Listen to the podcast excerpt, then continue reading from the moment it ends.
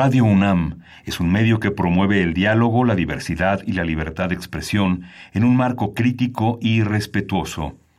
Los comentarios expresados a lo largo de su programación reflejan la opinión de quien los emite, mas no de la radiodifusora. Radio UNAM presenta Primer Movimiento. El mundo desde la universidad.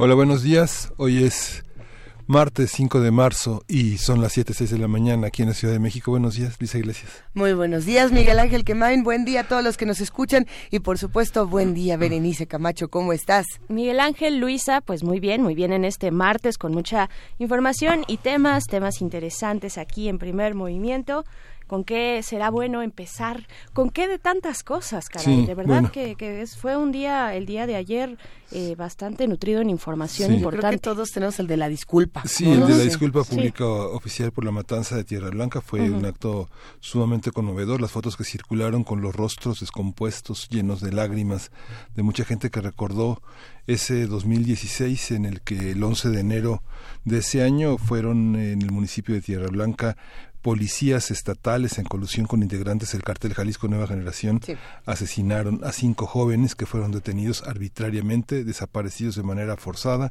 torturados y ejecutados por policías estatales. Una, una disculpa como esta para muchos eh, será insuficiente, por supuesto, porque eh, la, la, disculpa tendría que venir acompañada de otros ejercicios de justicia. Sin embargo, es importante que exista y que se visibilice y que, bueno, se dé a conocer que esto ocurrió el día de ayer, Berenice. Por supuesto que el Estado mexicano reconozca, lo dijo el subsecretario de Derechos Humanos Alejandro Encinas, no es suficiente precisamente, pero es importante.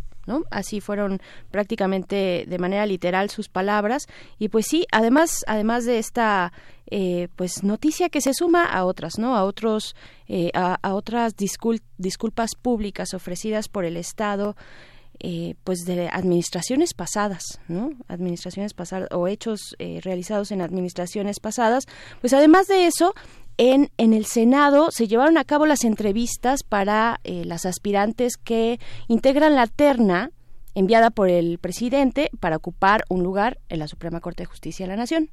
Hay un lugar vacante que deja Margarita Luna Ramos, la ministra Margarita Luna Ramos, y bueno, se tiene que ocupar ese lugar, uno de 11 de los 11 lugares que, eh, que integran esta eh, Suprema Corte de Justicia. Y pues bueno, la verdad es que ya desde hace tiempo, desde mm, el mes pasado, de hecho, que también se dio lugar una terna, tuvo lugar un proceso de, designación de ministros, eh, pues se ha dado desde sociedad civil la exigencia, el señalamiento de que las personas que integren la las ternas sean personas independientes autónomas del Poder Ejecutivo, ¿no? Porque, bueno, es el Poder Ejecutivo quien eh, diseña y manda estas ternas y pues sí, sí eh, está la exigencia de que sean lo más imparcial posible los perfiles de estas personas. Y bueno los nombres los nombres eh, que integran esta terna son tres mujeres además que ese es un tema. Yasmín Esquivel Celia Maya y Loreta Ortiz. Pues bueno eh, Celia Maya y Loreta Ortiz, tengo entendido que Celia también estuvo ya en el pasado eh, proceso a principios de este enero. Entonces, uno de los temas es la paridad de género, ¿no? La paridad de género que no necesariamente garantiza eh, al proponer a una mujer, pues que ésta tenga una visión de impartición de justicia diferenciada por razones de género, ¿no? Ah. no necesariamente. Ah, es que ahí yo creo que es el tema, por ejemplo, que platicábamos cuando Margarita Zavala se, eh, se postuló como candidata independiente, ¿no? Que muchos decíamos, bueno, y, que, y que la candidatura partía de, es que yo soy mujer y estoy representando a las mujeres en esta, en esta contienda. Y muchos decían, bueno, los valores que estás promoviendo no están apelando a lo que, eh, no, o más bien, ¿a qué mujeres le estás hablando? El caso de Celia Maya, por ejemplo, el día de ayer cuando decía, eh, es que me preocupa el entorno en el que van a crecer los niños y las niñas en familias homoparentales, hijo, nos hace preguntar como... ¿A qué hombres y a qué mujeres le estás hablando? ¿A qué, a qué niños y a qué niñas le estás hablando? Eh, ¿En qué año? ¿Cómo cuántos años habremos regresado en el tiempo ayer? ¿Unos 20, 30, 40, más? Sí, es una distinción importante. Vale, vale, la pena entender que no todas las mujeres las representan a las mujeres, ¿no? que justamente en esa visión las representaciones son de un discurso muy machista, este misógino, homofóbico. ¿No? y que reconoce las peores eh, retrasos que, que, hay en la sociedad mexicana, ¿no? En ese, a ese respecto, falta de pluralidad. Yo creo que tres de los temas que se, se platicaban ayer eh, en este tema de las ternas eran, eh, bueno, paridad de género, por supuesto, más bien serían cuatro, porque ahí estaba también el derecho a elegir sobre, sobre el cuerpo, el derecho, por supuesto, a la interrupción legal del embarazo, eh, la adopción de parejas homoparentales y la legalización de la marihuana, y las opiniones eran, hijo, bueno, es que no sé, dejaron mucho que desear. Yo creo que ante la duda, ante la duda, los lineamientos internacionales, el derecho internacional público, el derecho internacional de los derechos humanos, eh, la, eh, pues lo que se ha dictado en las convenciones, en la Convención Interamericana, ¿no? Eh, vaya, todas esas resoluciones, las resoluciones de la Corte te puede parecer bueno o malo en tu fuero muy interno, ¿no? O moral, digamos, en tu fuero moral, bien o mal eh, la legalización del aborto y toda esta diversidad de temas eh, polémicos, pero hay que atender, y creo que eso lo hizo Loreta, la, eh, la verdad, lo, lo, hizo de una manera inteligente, ¿no? muy firme, muy firme, pues diciendo yo lo que tengo que hacer y lo único que me queda hacer o lo que o mi recurso importante para, para eh, formar parte de ese cuerpo que es la Suprema Corte de Justicia, pues es apegarme a las, a las leyes, ¿no? A las fuentes del derecho. Una, una... Loreta Ortiz es la diputada, la exdiputada de... Loreta, Loreta Ortiz es, eh, bueno, para que ustedes la ubiquen físicamente, si es que vieron las, estas entrevistas, es la eh, señora que estaba vestida de rosa, la eh, señora rubia, ¿no? vestida, que, que fue entrevistada hacia el final.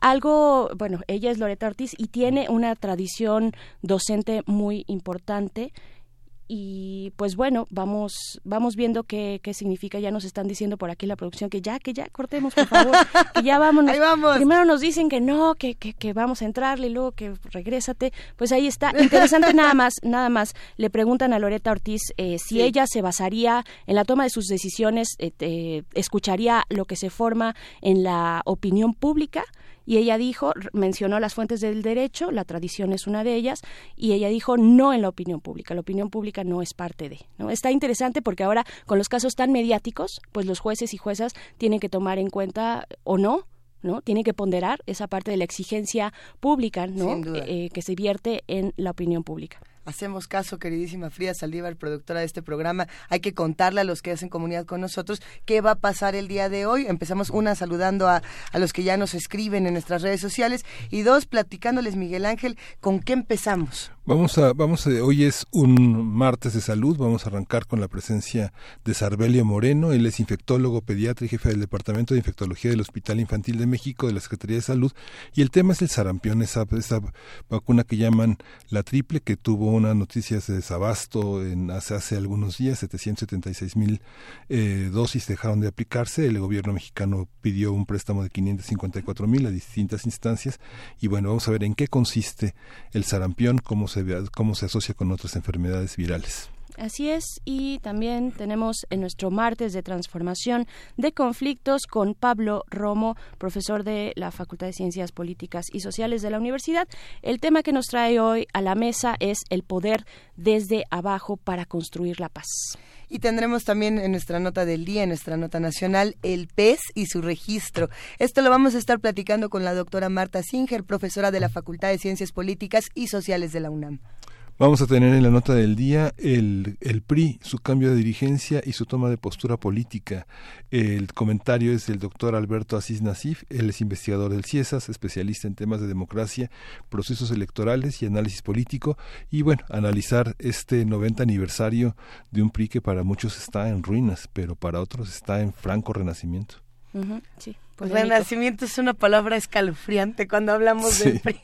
sí. Pues ha tenido sus distintas etapas, así es que yo no, no lo daría por muerto. Nada. Pero también tenemos la poesía necesaria antes de nuestra mesa del día. ¿Quién le toca la a poesía? Mí me toca. Le toca, le toca a Miguel ¿Quién Ángel. aquí sabe sus responsabilidades, sus ah, obligaciones? Dale. Va a estar bueno, va a estar bueno. Pero también tenemos una mesa, Berenice. Tenemos una mesa eh, interesante, los refugios de mujeres víctimas de violencia, eh, cuál es su relevancia, sus perspectivas ahora que está este tema en la agenda pública eh, y que la puso ahí, eh, lo puso ahí el presidente de la República, pues vamos a estar platicando con Wendy Figueroa Morales, activista y directora de la Red Nacional de Refugios AC, y también con Alejandra Padilla, quien coordina, es la coordinadora ejecutiva de X Justicia para las Mujeres.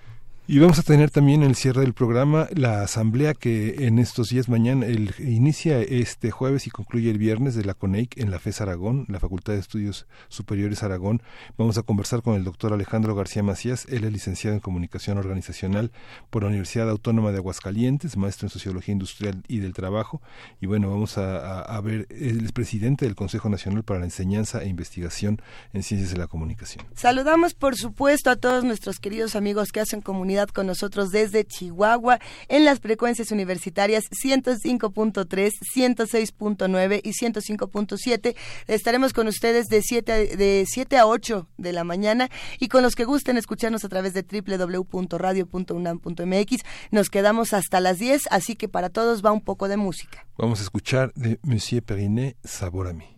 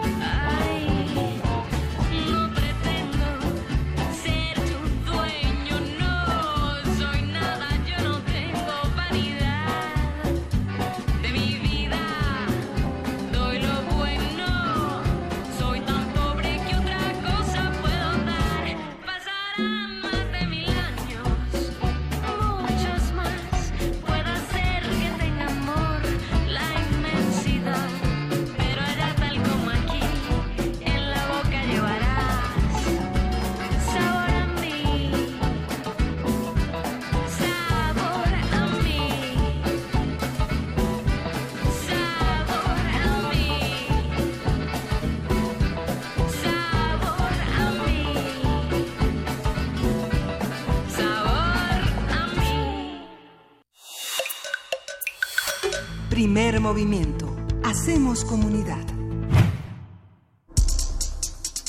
Martes de Salud.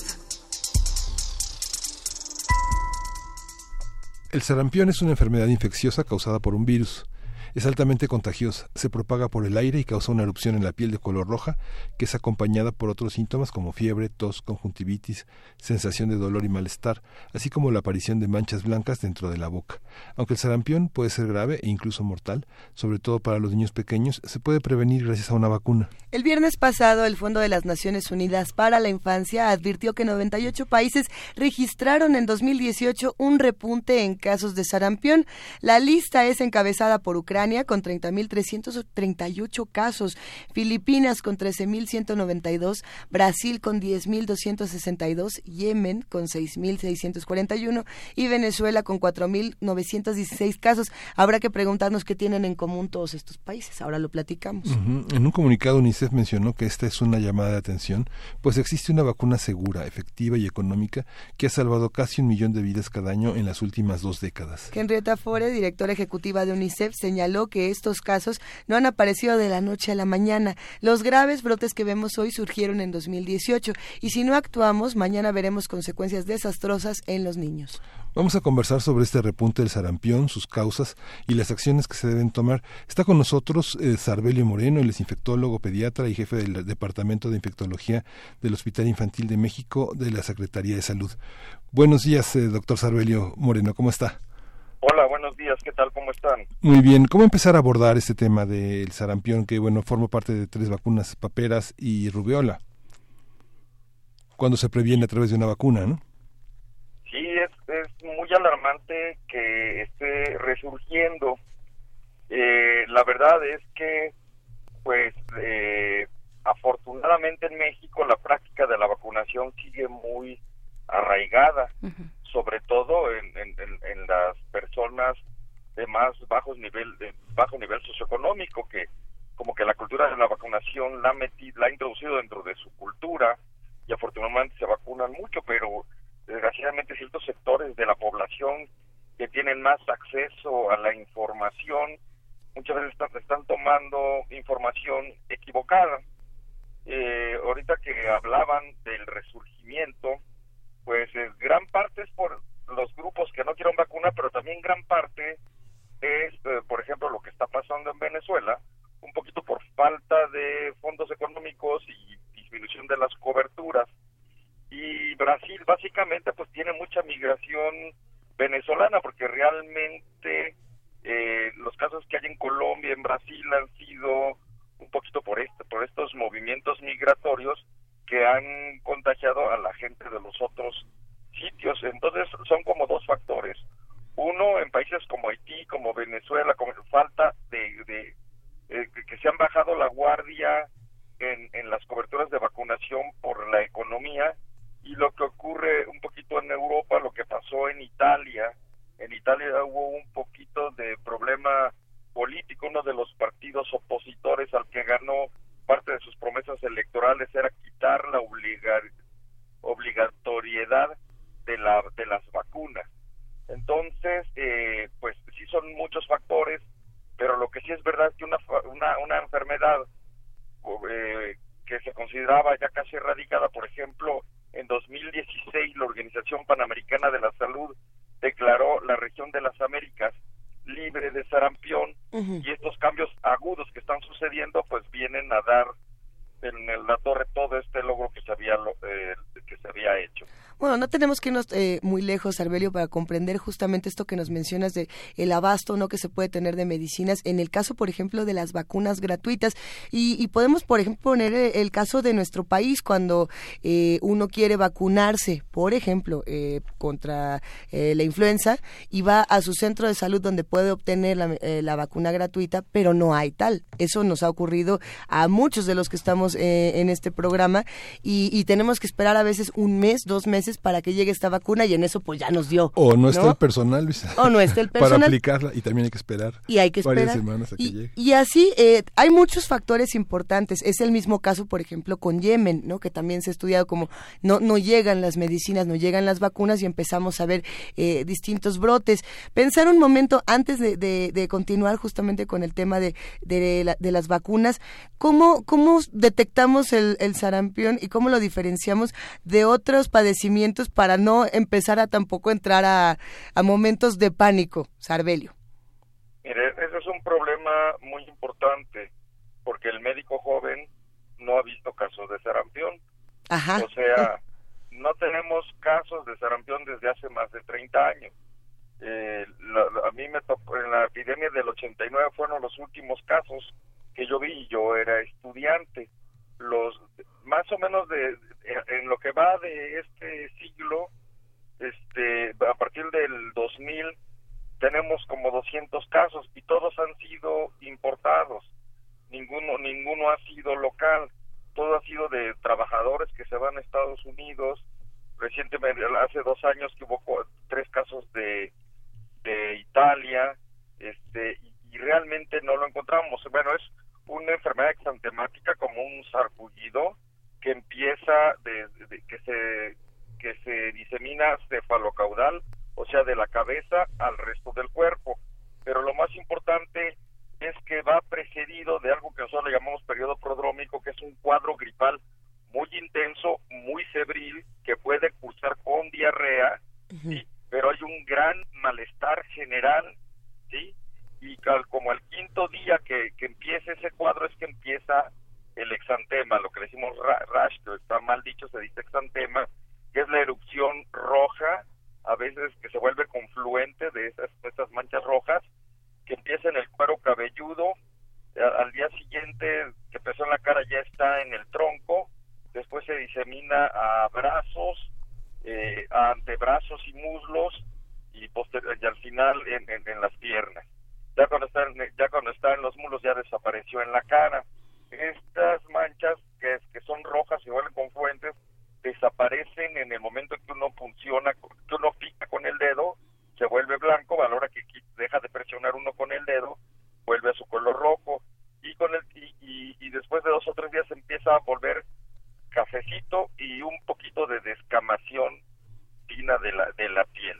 Así más o menos se presenta el sarampión. Además, este pues hay un gran malestar general, hay fiebre, eh, pueden salir unas manchas que se llaman de Koplik, que es el- por dentro de los cachetes son unos este eh, puntitos blancos como aftas, pero muy pequeñitas, también cursan con conjuntivitis, ¿sí?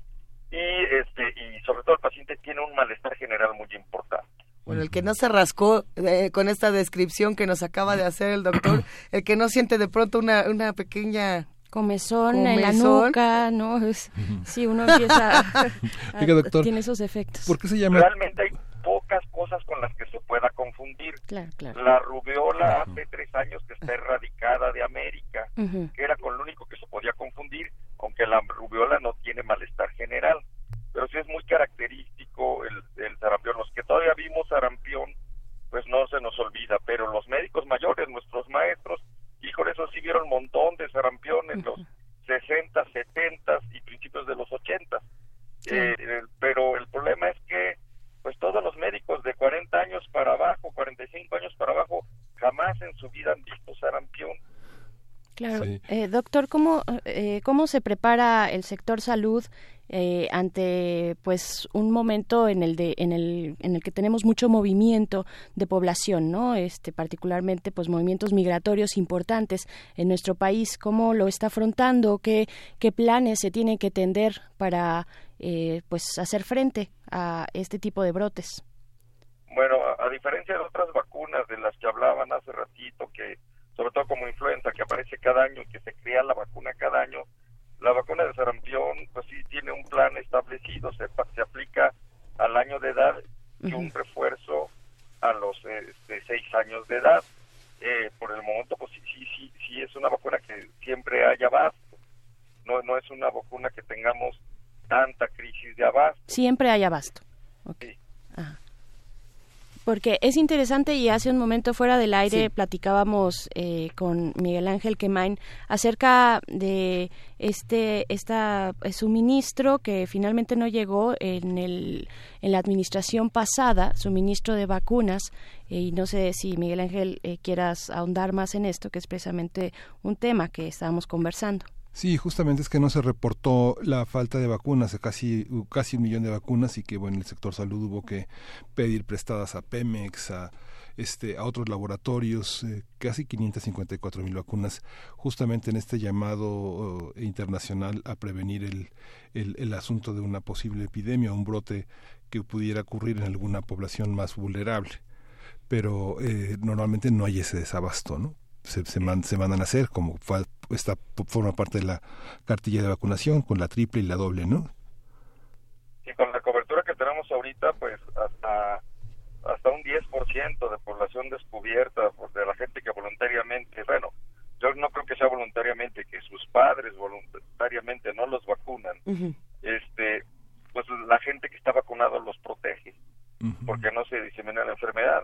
Pero cuando ese 10 se convierte en 15 y se convierte en 20, cuando van avanzando estos movimientos antivacunas o disminución de las coberturas por motivos económicos, es cuando realmente se está en, en mucho peligro. Afortunadamente, este, pues tenemos buenas coberturas, pero desgraciadamente estos grupos antivacunas han ido creciendo y, y, y lo peor es que pues México en México también hay ciertos sectores de la población este no nada más eh, gente que se inclina un poquito más por, la- por algunas por la medicina no alópata y que rechazan las vacunas o, ciertas personas con cierta filosofía de vida o, con ciertos motivos religiosos que, que, que, que la rechazan o incluso gente del medio científico pero del científico no médico algunas di- disciplinas este em, de ciencias biológicas y que tienen ellos sus propias teorías acerca de las vacunas eh, diseminan este falso conocimiento porque lo que sí es palpable son los millones de casos que han salvado las vacunas y la gente que estamos en la práctica médica, no sé, yo me acuerdo en invierno el rotavirus acababa con todo, el- los, hospitales están llenos de rotavirus y ya no lo vemos, todos los que vimos meningitis en cada guardia por hemófilos influenza y ya no las vemos, este, pues sí, sí creemos en la vacunación y entonces el problema es que la gente, y también mucha gente que ya no ve infecciones gracias a la vacunación, pues ya no cree que sean necesarias las vacunas. Salverio, eh, los motivos que pueda tener una, una población, una comunidad para elegir no vacunarse pueden ser variados.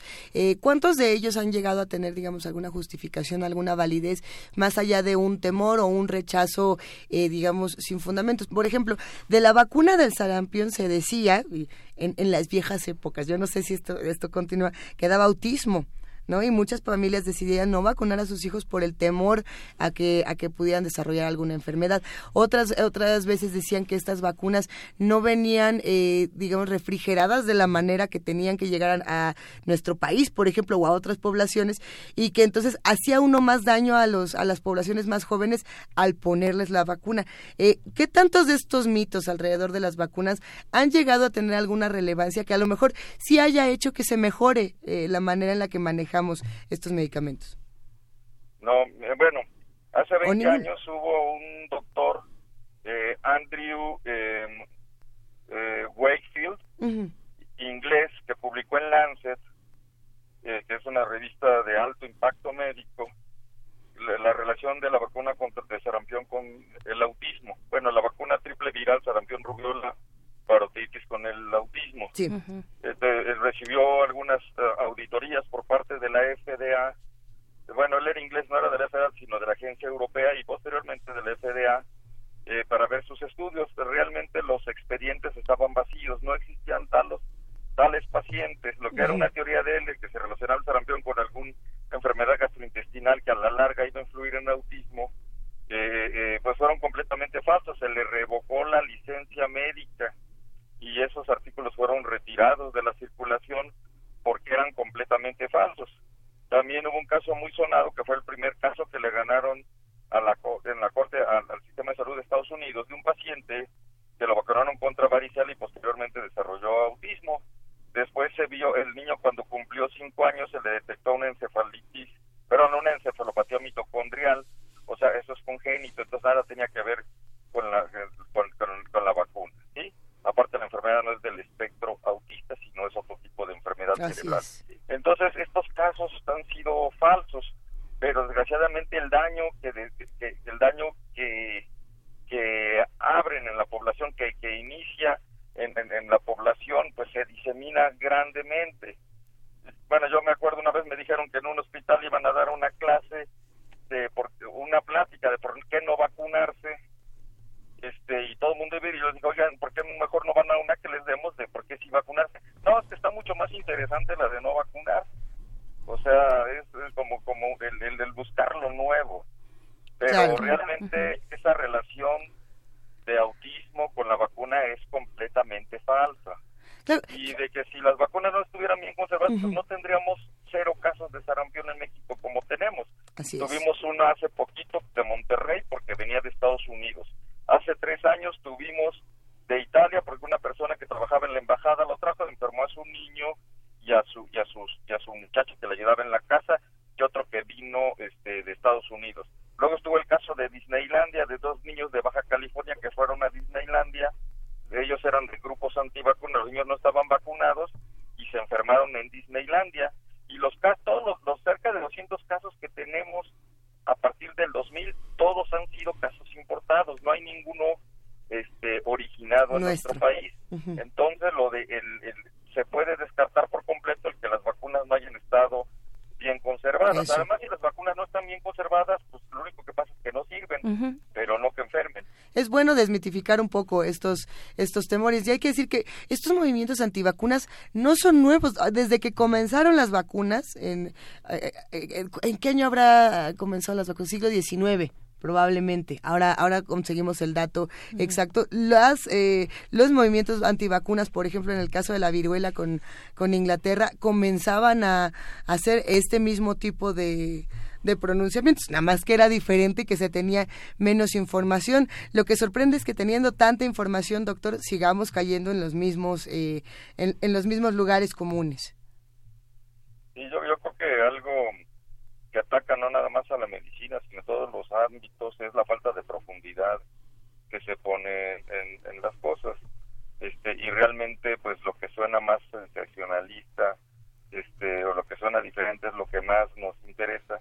Pero realmente, eh, para hacer una vacuna, eh, se necesitan estudios de fase 1, fase 2, fase o sea, es muy estricto. Los que hemos par- participado en estudios de medicamentos y de vacunas es un control de calidad inmenso. Yo creo que de varias vacunas que se intentan, muy pocas son las que se aprueban, ¿sí? Idealmente tienen que tener todos los, los, este, es un sistema de control, pero tremendo, o sea, serían pérdidas millonarias en demandas, en, vidas, las- las que se tuvieran, este, en caso de que una vacuna causara enfermedad o que un medicamento causara enfermedad.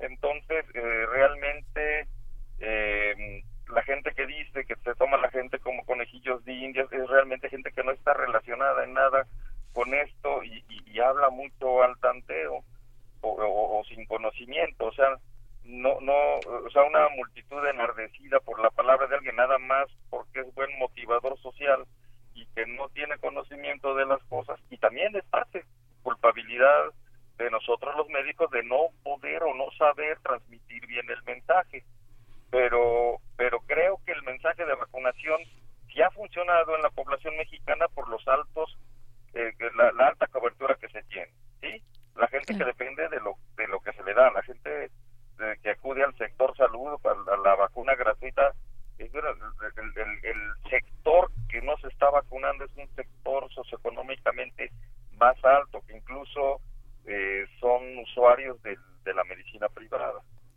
Del, de medicina. Pero desgraciadamente también, pues ya empiezan a influir en la gente que normalmente tiene la cultura de vacunación. Claro, doctor, doctor Sarbelio, eh, como al inicio nos comentaba sobre el cuadro sintomático, pero queremos también saber sobre la forma de contagio. Eh, ¿cómo, cómo, ¿Cómo se da?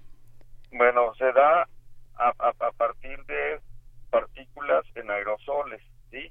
Más o menos el tiempo de incubación es de 12 días, o sea, el tiempo entre, entre que uno se infecta y aparición de los síntomas es 12 días, y en ese tiempo no es infectante, aunque el tiempo más infectante es en el momento de tres días previos a tener el exantema a todo el tiempo en que se tiene el exantema, este, pero es a partir de aerosoles. por supuesto que también a partir de objetos inanimados contaminados por los aerosoles que uno expele por, por la boca ujú, y por contacto directo con las personas. ¿Quiénes no deben aplicarse la vacuna? Bueno, los- es una vacuna de virus vivos atenuados. Entonces es una vacuna que no se debe de aplicar durante el embarazo. Es una pa- vacuna que las personas este, inmunológicamente suprimidos de manera severa no se pasa. Por ejemplo, si a alguien le están poniendo quimioterapia en este momento, que no son los niños, que generalmente tal vez la vacuna de los seis, de los seis, la, el refuerzo de los seis años. Eh, al- al- eh, vac- vacunas, por ejemplo, pacientes que tienen inmunosupresión por VIH que están con, con sus niveles más bajos en ese momento no deben, aunque cuando están controlados sí se puede poner y hay varios estudios de vacunación contra sarampión en VIH que, que les va muy bien y los protege mucho. Entonces las personas inmuno, con, con cualquier tipo de inmunocompromiso, tanto este adquirido como congénito, en el momento en que están, que, que tienen los niveles más bajos de, de sus defensas, no deben de ser vacunados.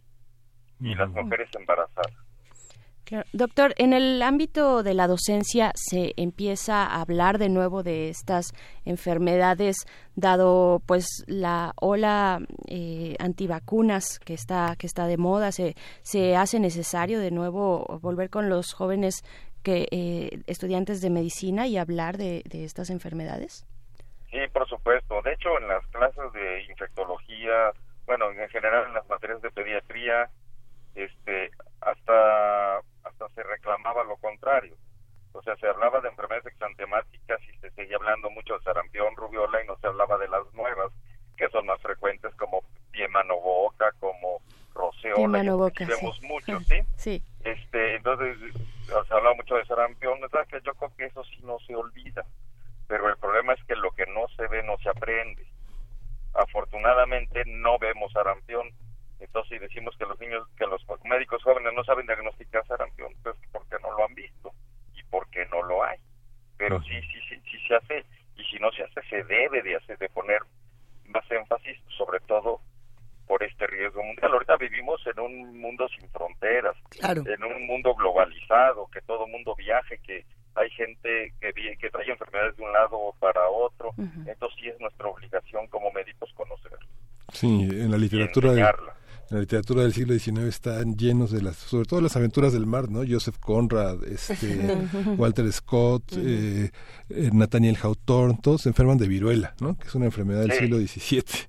No, ¿no? pues de parte de la conquista de México fue Sí. favorecido, ¿no? Cuit- Cuitláhuac murió de, de viruela. Ajá. este y, y, pues un- un- de los de los este personas afro, eh, af- africanos que trajeron de esclavos traían este traían viruela y, y, y hubo una epidemia en la Ciudad de México que facilitó mucho la conquista Sí. Justamente tenemos por aquí el, el año en el que aparece la ley de vacunación, que es de 1853, donde eh, se ordenaba la vacunación para bebés de hasta tres meses de edad, eh, por- para el caso particular de, de viruela, ¿no? Pero pensar en, en- entonces en, en una nueva reflexión, que sería, eh, desde tu punto de vista, Sarbelio, ¿las vacunas tendrían que ser obligatorias sí sí deben de ser obligatorias y gratuitas? eh, tenemos gran cantidad de vacunas gratuitas. Eh, la limitante es la económica. Sí la mayoría de las de las vacunas que requerimos deberían de ser gratuitas. Y la mayoría casi las tenemos gratuitas. Este hay algún eh, se evalúa cuáles son las enfermedades más graves y los grupos más susceptibles y a ellos se les ponen las vacunas gratuitas pero la mayoría de nuestras vacunas son universales y son gratuitas. Muy bien, pues, pues ahí está. Eh, Agradecemos mucho esta conversación, doctor Sarbelio Moreno. Hablemos más adelante de otros otras infecciones importantes eh, en esta moda que se ha, que pues que se cuela y que tiene también mucha fuerza antivacunas en el mundo. Eh, gracias, doctor Sarbelio Moreno, infectólogo pediatra y jefe del Departamento de Infectología del Hospital Infantil de México de la Secretaría de Salud. Muy buen día, muchas gracias. a sus órdenes gracias por invitar, la invitación No, bueno, Al contrario. entre sarampión, boca, mano, pie, eh, todos estos padecimientos que nos sacan roncha, pero que también nos dejan muchas dudas. Yo creo que sí, tiene toda la razón el doctor y creo que muchos podemos coincidir con, con su planteamiento. Las vacunas, por lo menos para proteger a las poblaciones más jóvenes, deberían de ser eh, obligatorias. Pero esto también generaría otro tipo de, De discusiones. de discusiones. Sí, y creo sí. que vamos a tener mucho tiempo para seguirlo discutiendo y nos dará muchísimo gusto volverlo a hacer. Sin duda, nos vamos a música. Sí, vamos a música, vamos a es- escuchar de Stan Getz y Joe Gilberto, So Danzo Samba.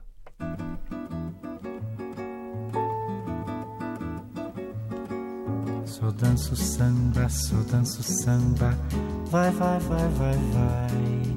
Só danço samba, só danço samba, vai.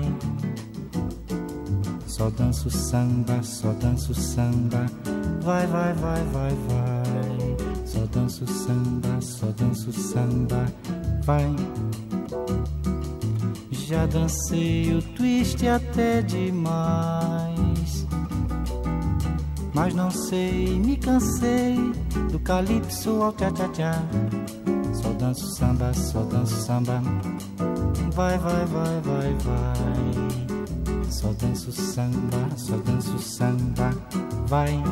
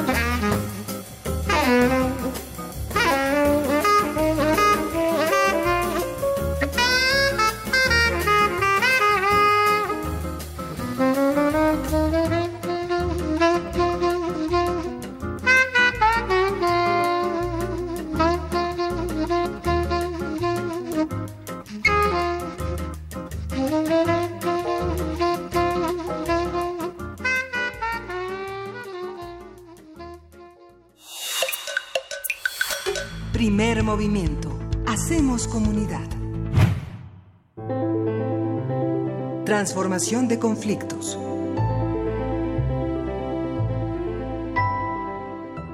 Querido Pablo Romo, ¿cómo estás? Te saludamos aquí en cabina, Luisa Miguel Ángel y Berenice. Hola, bienvenido. ¿Qué tal? ¿Cómo están? ¿De qué? Pues muy bien, ¿cómo estás tú y de qué nos vas a hablar? Eh, qué, qué interesante esto que nos pones a la mesa, eh, como todos los temas, la verdad, cada martes interesantes que nos compartes, el poder desde abajo para construir la paz. ¿Hay acaso otra manera de hacerlo? Fíjate, sí, fíjate que ese, es, este, creo que el tema eh, puede resultar interesante para nuestro auditorio y para hacer una reflexión en torno al tema de la paz. En muchas ocasiones hemos hablado del tema de la paz en la construcción de los grandes actores, de los señores de la guerra, los constructores de paz, pero a veces eh, nosotros, este, los de abajo, los que estamos escuchando el radio, los que vamos a trabajar corriendo, este, creemos que no somos actores y actrices de paz, que nuestra labor es contemplar este, los grandes debates, lo de la- las guerras, las situaciones de grandes tensiones desde nuestro eh, televisor o desde nuestra radio o este cuando más logramos hacer algo es hacer un like y o generar un tweet. Pensando que con eso estamos transformando el mundo generando paz. Y, y- o a veces hay una gran frustración dentro de todos aquellos nosotros que nos definimos, digamos, que los escuchas, los que estamos este, atentos, pero que no sabemos qué hacer. ¿Qué hacer para construir la paz? ¿Qué, cómo, ¿Cómo hacemos para que seamos actores y actrices de, de la paz? Quizá nunca vamos a ser llamados para dirimir un conflicto entre este en Rusia y China o en Corea del Norte no nos va a invitar ahí a la mesa de negociaciones, pero quizá podemos hacerlo eh, muy cerca de nuestra casa, con los vecinos, con los eh, cercanos. Y creo que un ejemplo muy interesante, muy eh, extraño y llamativo es el de Greta Thunberg, esta chica sueca que tiene ahora ya 16 años, que hace 18 meses inició eh, una huelga estudiantil en su pequeño pueblo este para protestar eh, por el calentamiento global en eh, en, eh, en su país. Allá este tratando de decir que este que no eh, no hay que o sea que hay que hacer acciones concretas para el futuro. Esta chica de 16 años o sea una perfecta desconocida hasta hace poco empieza un movimiento que hoy son miles y miles de adolescentes que la siguen y que se plantan en los parlamentos para pedir a las autoridades que tomen acciones concretas en torno al tema del cambio climático. Este es un pequeño ejemplo de, de algo que una pequeña ciudadana de un pequeño pueblo, de un lugar perfectamente desconocido para los grandes temas de la paz, pudieran eh, no ser insignificantes. Sin embargo, eh, la tenemos como una actriz de paz hoy por hoy, hablando y tratando de eh, movilizar y movilizando eh, miles de adolescentes para decir este hay que hacer algo en favor de, de nuestro mundo este y que, que va a ser el nuestro y no el de ustedes porque nosotros somos el futuro me encontré un libro eh, eh, voy a presentar el próximo sábado aprovecho para hacer el comercial el próximo sábado en el Museo de Memoria y Tolerancia a las 4 de la tarde que se llama ¿Qué hacer? La imaginación y el poder es eh, de Matthew Bolton, un activista inglés que ha escrito un libro manual, el cual eh, habla sobre eh, la necesidad de trabajar y hacer em, activismo, podemos llamar, por la paz, activismo en favor de las causas y construir campañas a favor de lo que los ciudadanos necesitamos. Es un libro muy interesante que recomiendo ampliamente a nuestro auditorio y que va justamente en el sentido de qué hacer para construir la paz nosotros desde nuestras eh, posibilidades de tiempos limitados, de, espacios muy, eh, muy acotados, cómo participar más allá de darle like a las campañas que de Change o de Abbas que están eh, circulando en donde son causas justas y buenas y que firmamos electrónicamente a favor de causas este de lo más eh, disímbolas como la vaquita marina o este el cambio climático o cosas este eh, a veces muy lejanas a nuestra propia realidad y este señor eh, Matthew nos habla de algo muy interesante que creo que puede ser eh, muy cercano a nosotros. Dice, eh, hay, hay, hay que construir, hay que construir acciones que estén, eh, en donde nosotros eh, eh, seamos los afectados. Atacar grandes causas puede ser muy interesante, pero las causas que nos van a movilizar son las causas que están en eh, nuestras entrañas, las causas por las cuales nosotros eh, nos va la vida, la muerte, nos va nuestras relaciones, nos va nuestra salud, nos va la nuestra, no la de aquellos otros lejanos por allá. Por ahí se empieza y dice, hay que hay que empezar a construir campañas pequeñas en donde nosotros seamos también protagonistas y parte de esta necesidad y hay que ganarlas. Eh, él hace una crítica, este ma- eh, Matthew hace una crítica muy interesante a las em, eh, a las causas perdidas, en donde muchas veces, una tras otra vez, se va uno, va, uno perdiendo y siente uno que eh, la pierde realmente porque uno tiene el sentido moral, un- gana el sentido moral, los otros tienen el poder, pero nosotros tenemos en la causa moral que nos mantiene ahí. Y dice, no, es, es indispensable también ganarlas y festejar lo que se gana festejar eh, las pequeñas victorias que va generando, digamos, el pueblo en favor de pequeñas eh, situaciones en donde va sintiendo que vamos a- avanzando en nuestro proceso de relaciones, de libertad, de justicia, de verdad, de bien. En fin, estos valores grandes éticos que nos hacen a nosotros más humanos, seres humanos, y que en el fondo nos, nos, nos, nos hacen, este, em, eh, digamos, menos, eh, más, más, más, eh, más capaces en nuestras relaciones con los demás. Y una de las primeras cosas que dice este Bolton, que creo que puede ser muy interesante para nuestro auditorio, es desfetichizar el poder. El poder pareciera que es para los otros, para los políticos, para los grandes, para los que conducen programas de radio, no para mí que estoy oyendo. ¿Qué tal, eh? bueno, es un poder. Sí, Pero y- y- y, a veces tenemos una identificación de poder con mal. Y dice Bolton, es necesario y es indispensable desfetichizar esta expresión y decir necesitamos empoderarnos como ciudadanos y necesitamos ganar estos espacios, tener estos espacios, estos y muchos más, ¿no? En donde y podamos nosotros eh, tener la capacidad para poder eh, conjugar voluntades, convocar. ¿Cuántas veces nos encontramos nosotros frente a alguna causa? Invitamos a, qué sé yo, a los vecinos o a los alumnos para algún tema y llegan dos o tres, porque no tenemos poder de convocatoria, porque no hicimos bien el trabajo de la convocación para, para eh, animar, para generar un, un sentido de, de, de unidad frente a una causa.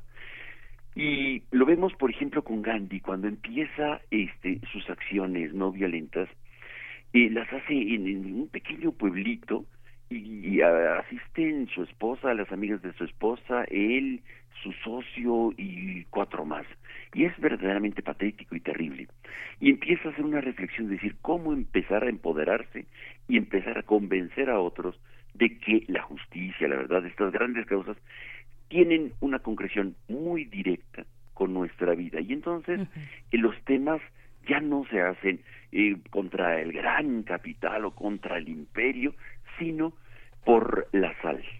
Y entonces, por ejemplo, vemos en el caso de Gandhi, la marcha por la sal es algo que afecta a todas las señoras que cocinan.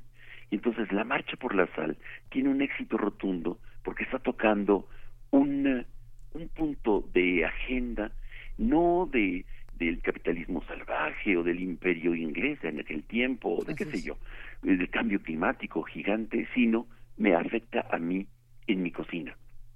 Cuando toca ese tema, convences y, generas convocatoria.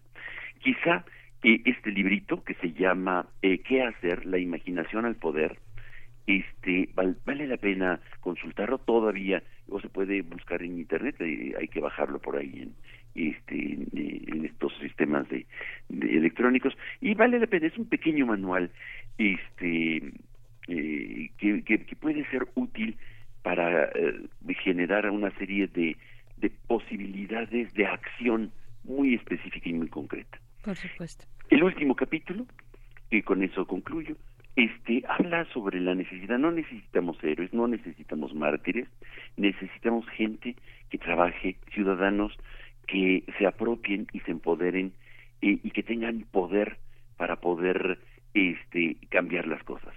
Este es eh, la, la democracia auténtica, no es solamente votar, sino construir desde abajo unas relaciones nuevas de paz, que en el fondo esto es nuestro tema. Transformar los conflictos desde abajo, esto es una posibilidad de los ciudadanos fundamentalmente.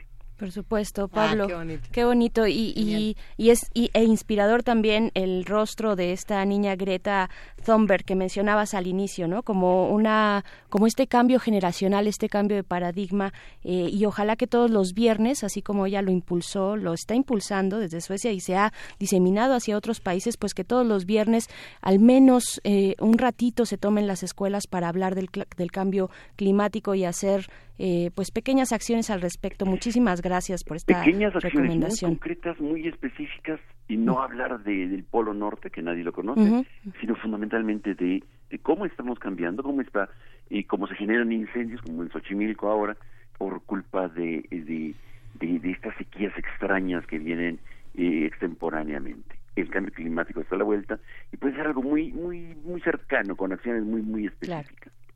Y, bien. lu- y nos has iluminado esta mañana, querido gracias. Pablo Romo. Qué bella Muchísimas participación. Gracias a ustedes, que estén muy bien y recuperemos y empoderémonos para la transformación positiva de los conflictos. Ah, qué belleza. Gracias, Pablo. Hasta luego, que estén muy bien. Vámonos a una pausa y regresamos a la segunda hora de primer movimiento. Síguenos en redes sociales. Encuéntranos en Facebook como Primer Movimiento y en Twitter como arroba PMovimiento. Hagamos comunidad.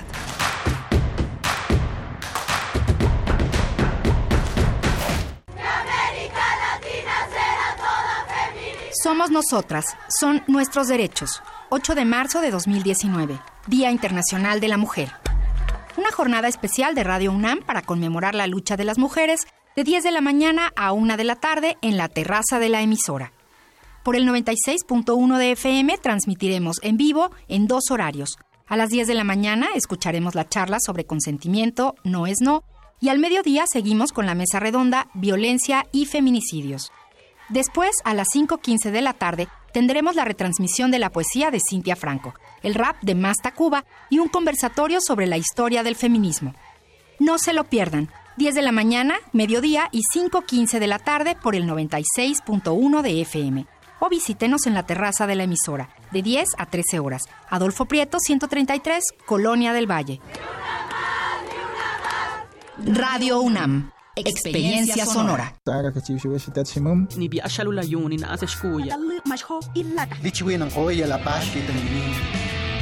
Las lenguas originarias de México en voz de sus hablantes. Calme Cali. Tercera temporada.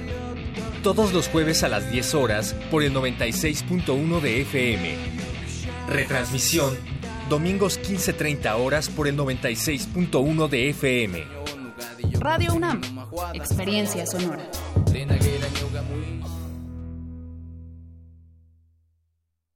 Lo que nos define, el trabajo. Lo que nos motiva, el bienestar de todos los mexicanos. En Baja California somos el segundo lugar en generación de empleos en la frontera norte y uno de los seis estados con mayor inversión extranjera directa. Y en Puebla somos el estado que más avanzó en infraestructura y calidad educativa. Además, facilitamos la apertura de miles de empresas. Esa es la forma de gobernar del PAN, cerca de la gente. Acción Nacional, unidos y fuertes para defender a México. Propaganda dirigida a los militantes del PAN. Nueve de cada diez incendios forestales son provocados por actividades humanas. Si enciendes una fogata en el bosque o en la selva, hazlo en un espacio alejado de árboles, troncos, pasto y hojarasca. Antes de irte, asegúrate de apagarla completamente. Si ves un incendio forestal, repórtalo al 911 o al 01800 4623 6346. Prevenirlo es más fácil que combatirlo. Sistema Nacional de Protección Civil. Gobierno de México.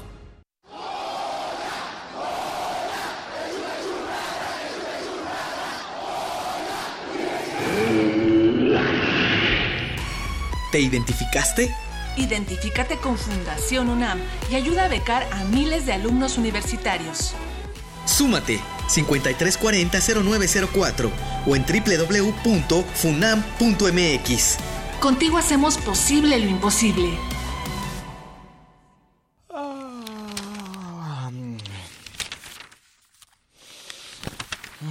¿Cansado de leer las mismas noticias una y otra vez? En Prisma RU relatamos al mundo desde una óptica universitaria. Escúchanos de lunes a viernes de la 1 a las 3 de la tarde por el 96.1 de frecuencia modulada. Radio UNAM, experiencia sonora.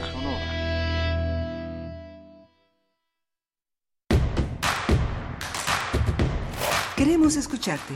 Llámanos al 55 36 43 39 y al 55 36 89 89.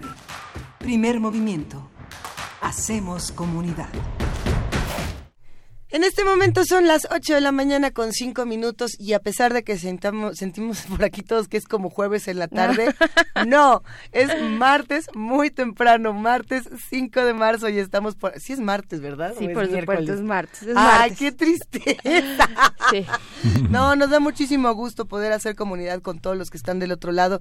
Va un gran abrazo para Miguel Ángel Gemirán, para R. Guillermo, para todos los que nos están mandando mensajes, Norman G. Chávez, Hernán Garza, Pablo Extinto, que desde muy temprano ya nos escribía, Alfonso de Alba Arcos, que nos manda unos gifs muy divertidos, David Barreragar, y a ver, hay muchísimos, Abel Arevalo, y, y creo que se quedaron preguntas de la, de la primera hora, Miguel. Ángel Berenice, que podríamos retomar. Una de ellas era lo que tenían en común los, los distintos países que tienen estos brotes de, de sarampión, más allá, justo en este, en este esfuerzo por no satanizar a los, a los padres, por no satanizar a aquellas personas que deciden vacunarse, debe haber también otros, otros, digamos, factores que hacen que estas que estos padecimientos resurjan, ¿no? Como Sí. puede ser la falta de abasto de medicinas, la presión de distintos gobiernos hacia otros países, que nos lo señalaba R. Guillermo por acá, que tienen en común Yemen, eh, Venezuela, Brasil, etcétera, etcétera, pues Washington, ¿no? Y no por ponerlo en eh, eh, teoría de la conspiración, ¿no? no va por ahí, sino en pensar en factores políticos que también influyen en este tipo de brotes. Uf, sí, qué fuerte tema nos pone aquí R. Guillermo, ¿no? Esta forma de coacción entre gobiernos a través de necesidades, bueno, de, de, eh, restringir necesidades médicas, ¿no? Limitar es. eh, estas ayudas eh, hacia cuestiones médicas de una población y que son además temas de salud pública, ¿no? Temas muy amplios. A ver, eh, cerramos esa conversación eh, dejando esta provocación de si tendrían que ser o no obligatorias las, las vacunas para los más pequeños, no para los adultos que ya saben qué hacen con su con su cuerpo, sino para los pequeños que están empezando a desarrollar sus distintas herramientas de defensa. Eh, ¿Tendrán o no tendrán que ser obligatorias? Yo creo que esa es una buena pregunta para los que hacen comunidad con nosotros. Sin duda. Pero que es un debate, Berenice, porque ya estabas tú diciendo el otro lado que me dejó boquiabierta justamente el, el control que se puede tener. sobre Ay, me mira mi- Miguel Ángel también. ¿Tú qué Chan, opinas, chan, Miguel. Ángel? No, digo, la vida, la vida en gueto permite que las personas puedan hacer lo que quieran, pero la vida en sociedad no. ¿no? Yo creo que esta desde los niños pasan parte de su vida en las guarderías, gran parte del tiempo, no por lo menos entre 5 o 6 horas. Algunos niños llegan a pasar hasta 10 horas en una guardería, en una estancia infantil, y es importante que se tengan obligatoriedad toda una serie de protocolos que los padres deben de seguir. Muchas personas que trabajan intensamente a lo largo del día dejan a sus niños en la guardería y a veces la presión económica, la presión laboral eh, obliga a que quieran ser aceptados a como dé lugar, pero la cantidad de niños infectados en una en una estancia infantil por este descuido pues puede ser mucha, ¿no? Se da sobre todo en las guarderías privadas. En las públicas es muy difícil que se dé, ¿no? Porque las- el personal está muy calificado para no permitir niños con fiebre, niños con erupciones, tienen una gran capacidad de observación este personal, ¿no? Claro, y hacíamos la distinción entre aquellos, aquellas enfermedades contagiosas o altamente contagiosas todavía más eh, y aquellas que no. Y creo que solamente lo que estábamos o lo que yo estaba poniendo fuera del aire en la mesa es una discusión que va más por el tema tal vez incluso filosófico o desde la Está filosofía buenísimo. Política de solamente no dejar de mirar el, el poder tan grande que le damos a un Estado, porque bueno, si tú estás hablando de las guarderías públicas, pues ahí hay un régimen muy eh, particular, que es el régimen del Estado, que es en ese sentido vertical de salud pública, lo entiendo y se entiende perfectamente, pero creo que nunca no, es- no está de más eh, a, eh, acercarnos a la discusión de todo ese poder, el poder que le damos al Estado para decidir sobre nuestro nuestro foro más interno, ¿no? De- es, es solamente es un es un planteamiento y no es mío, es de muchas eh, de algunas organizaciones, nuevas organizaciones, sobre todo de personas con discapacidad que eh, que, son medicadas de manera o- eh, obligatoria, digamos, ¿no? Eh, para limitar sus padecimientos particularmente los psicosociales. Entonces, es, una discusión que ponen algunas eh, organizaciones, por ejemplo, en, eh, en Barcelona, en España, hay un movimiento avanzado al respecto y también Ah, en, en Chile. No me, y, no se- y no me estoy refiriendo al tema de las vacunas, al tema de la, del contagio, sino a otro tipo de padecimientos, ¿no? Que ponen en la discusión, pues, este, este ángulo del poder del Estado sobre, sobre sus gobernados. ¿no? Bueno, ya lo comentábamos en algún momento aquí en, en el programa cuando se tocó el tema del VIH y de, la, de los medicamentos que debía o no eh, tomar una persona eh, para mantener una vida sin ningún problema, una, una vida normal, feliz, con, toda, con todas las diversiones y placeres que uno pudiera desear. Y lo que de- se decía era de este sujeto, y a ver si ahora encontramos el nombre, a ver si nos quieren echar la mano los que hacen comunidad con nosotros, que, que patentó los, los retrovirales y les subió el precio de una manera brutal. Y entonces decían bueno es que esto está rayando en el crimen de odio porque justamente le estás quitando el acceso a una población a, una, a un medicamento por el precio no y, y, y es el tema que también están ya diciendo aquí en Claro. nuestras redes sociales de eh, muchas veces no es que uno no los quiera vacunar es que las vacunas son muy caras no y, y la y la gratis no la tengo ¿no? La gratis no está en el en el sistema de salud. Sí, muchas cosas que se que se tienen que evaluar en este tema, pero qué eh, qué bueno que todos se hayan integrado y les agradecemos muchísimo que nos sigan eh, mandando sus mensajes. Mira, Marjorie, le mandamos un abrazo. Dice 75% de cobertura contra sarampión contra el 95% que deberíamos tener es muy preocupante. Sí, eh, vámonos, vámonos de una buena. eh, ¿Tenemos música o ya nos vamos directito a la nota? Vámonos directo a la nota. Primer movimiento. Hacemos comunidad. Nota nacional. Diputados del Partido Encuentro Social urgieron ayer al Tribunal Electoral del Poder Judicial de la Federación que resuelva lo más pronto posible la impugnación contra la declaratoria de pérdida de registro. En conferencia de prensa, los legisladores Armando González Escoto, María Rosete Sánchez y Francisco Saldívar Camacho aseguraron tener la representatividad suficiente como partido político, ya que son la cuarta fuerza de la Cámara de Diputados, cuentan con un grupo parlamentario en el Senado, más de 28 representaciones en los congresos estatales y una gubernatura. La semana pasada circuló en distintos medios un proyecto de Felipe de la Mata, magistrado del Tribunal Electoral del Poder Judicial de la Federación, que podría dar la razón al Partido Encuentro Social. El argumento de Felipe de la Mata es que ese instituto político tiene mayor presencia en el Congreso Federal que incluso otros partidos como el PRD, el PT o el Verde Ecologista, por lo que es viable que conserve el registro. Haremos un análisis de lo sucedido con el Partido Encuentro Social, cuáles fueron sus resultados en la elección pasada y con qué capital político cuenta actualmente también para conservar ese registro. Nos acompaña la doctora Marta Singer, profesora de la Facultad de Ciencias Políticas y Sociales de esta universidad. Profesora Marta, qué gusto saludarte. Muy buenos días. ¿Qué tal? ¿Cómo están? Eh, muy buenos días. Muchas gracias por la invitación y buenos días a todo el auditorio. Escuchar tu voz, audiencia, ¿cómo Marta, es un placer. Lo que no es un placer es tener que volver a hablar del pez.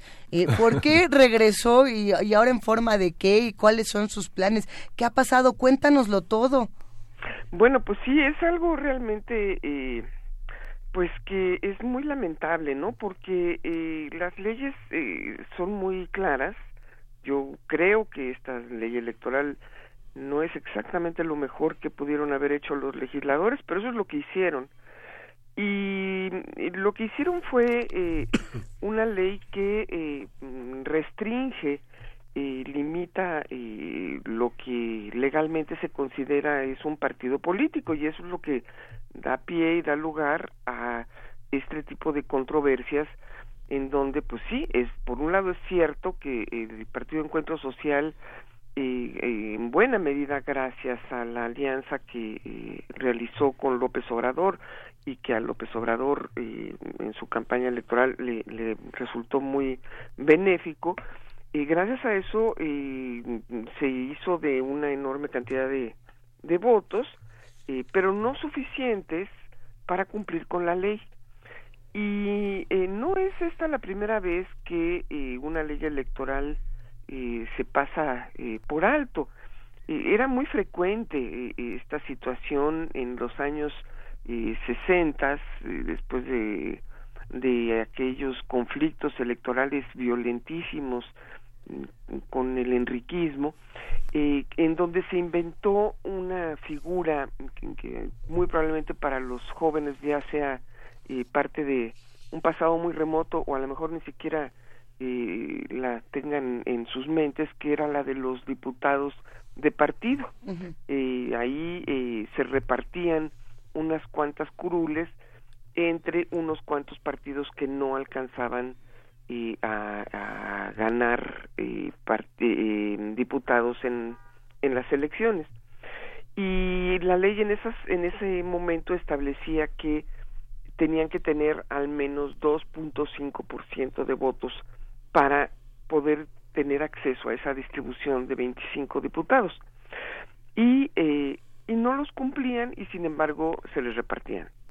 Eh, así fue que, por ejemplo, el Partido Popular y luego el Partido Popular Socialista o el Partido Auténtico de la Revolución Mexicana eh, eh, pudieron participar del Congreso de la Unión y eh, al mismo tiempo eh, tener pues lo que en aquellos años eran eh, los derechos de los partidos legales que eran muy pocos pero que bueno en todo caso eh, les daban la diferencia de eh, estar en las luchas electorales respecto a lo que estaba prohibido no hoy en día eh, la ley electoral es eh, muy restrictiva eh, intentando que la multiplicación de partidos que nacen con fines pues a veces simplemente de negocio familiar ¿no?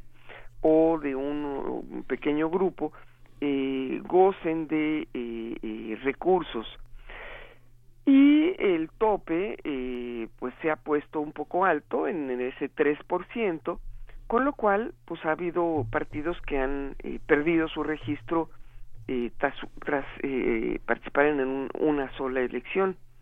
Em, el, el caso del PT muy reciente eh, fue también muy controversial porque eh, pues eh, el PT eh, no había alcanzado eh, los votos, se hicieron recuentos eh, de votos y por allí en, de alguna manera se resolvió mantener el registro.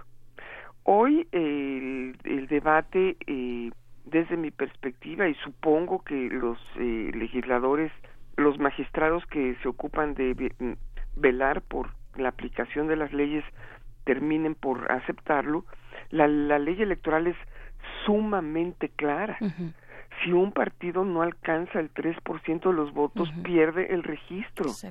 No dice que si el partido político tiene muchos diputados, que si tiene presencia en, en otros estados, que si eh, fue un partido importante para que el eh, eh, la- el triunfo del partido que gana la presidencia eh, fuera tan alto. No, dice que el partido político tiene que tener 3%.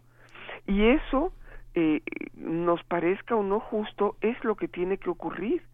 Ahora, me parece que esto, sin lugar a dudas, debía de llevar a una recomendación por parte de eh, el Poder Judicial, por parte de la Suprema Corte de Justicia o del Tribunal Electoral, que es la máxima autoridad electoral del país, de que se modifique la ley y que eh, pueda formar parte un partido político eh, eh, quien sea para participar en una elección.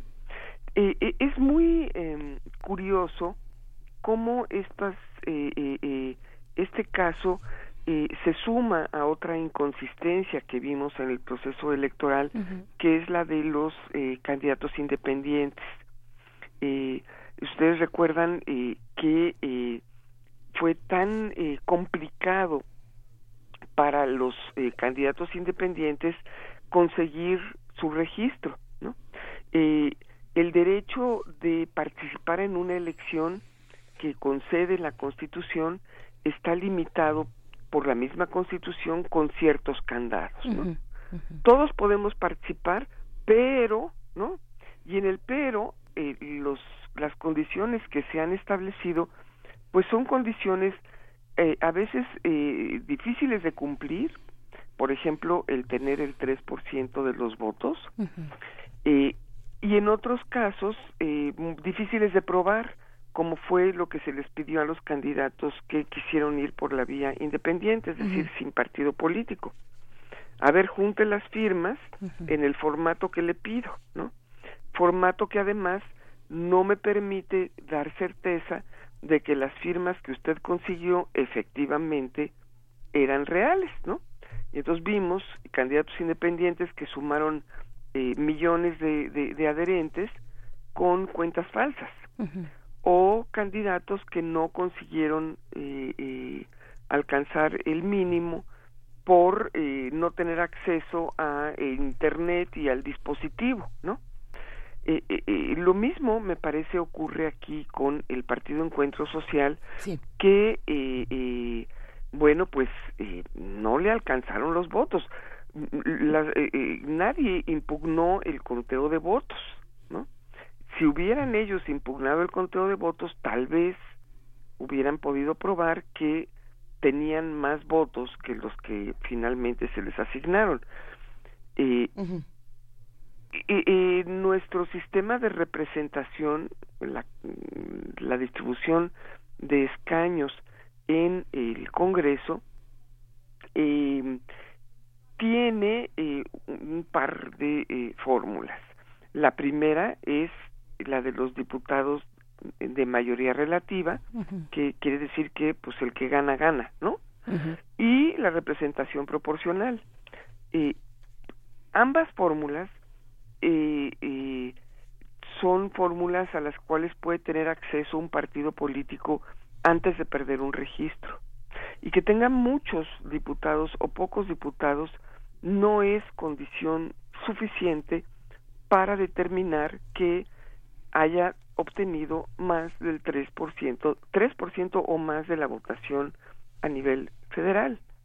El Partido Encuentro Social podría tener eh, eh, registros a nivel local si en las elecciones locales hubiese ganado al menos 3% de votos. Eh, no ha sido así, entonces pues el partido no debía de tener registro.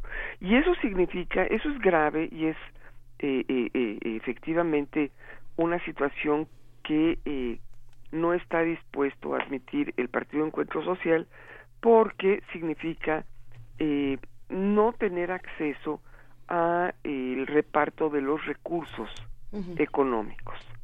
Hay una suma millonaria, eh, muchísimo dinero que eh, se le brinda a los partidos con registro para que puedan continuar haciendo su trabajo político durante el periodo entre una elección y otra.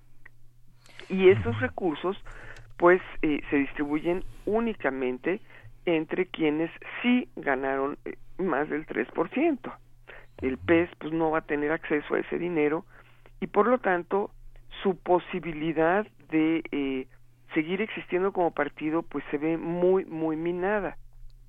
Otro elemento eh, adicional que vale la pena recordar que también es una eh, un otro absurdo de la ley electoral es que solamente se pueden eh, eh, conseguir registros de los partidos políticos con anticipación de seis años. Es decir, ahorita se está eh, cerrando el registro, el preregistro para los que quisieran entrar en la competencia electoral para alcanzar eh, eh, eh, su registro participando en las elecciones federales de dentro de dos años.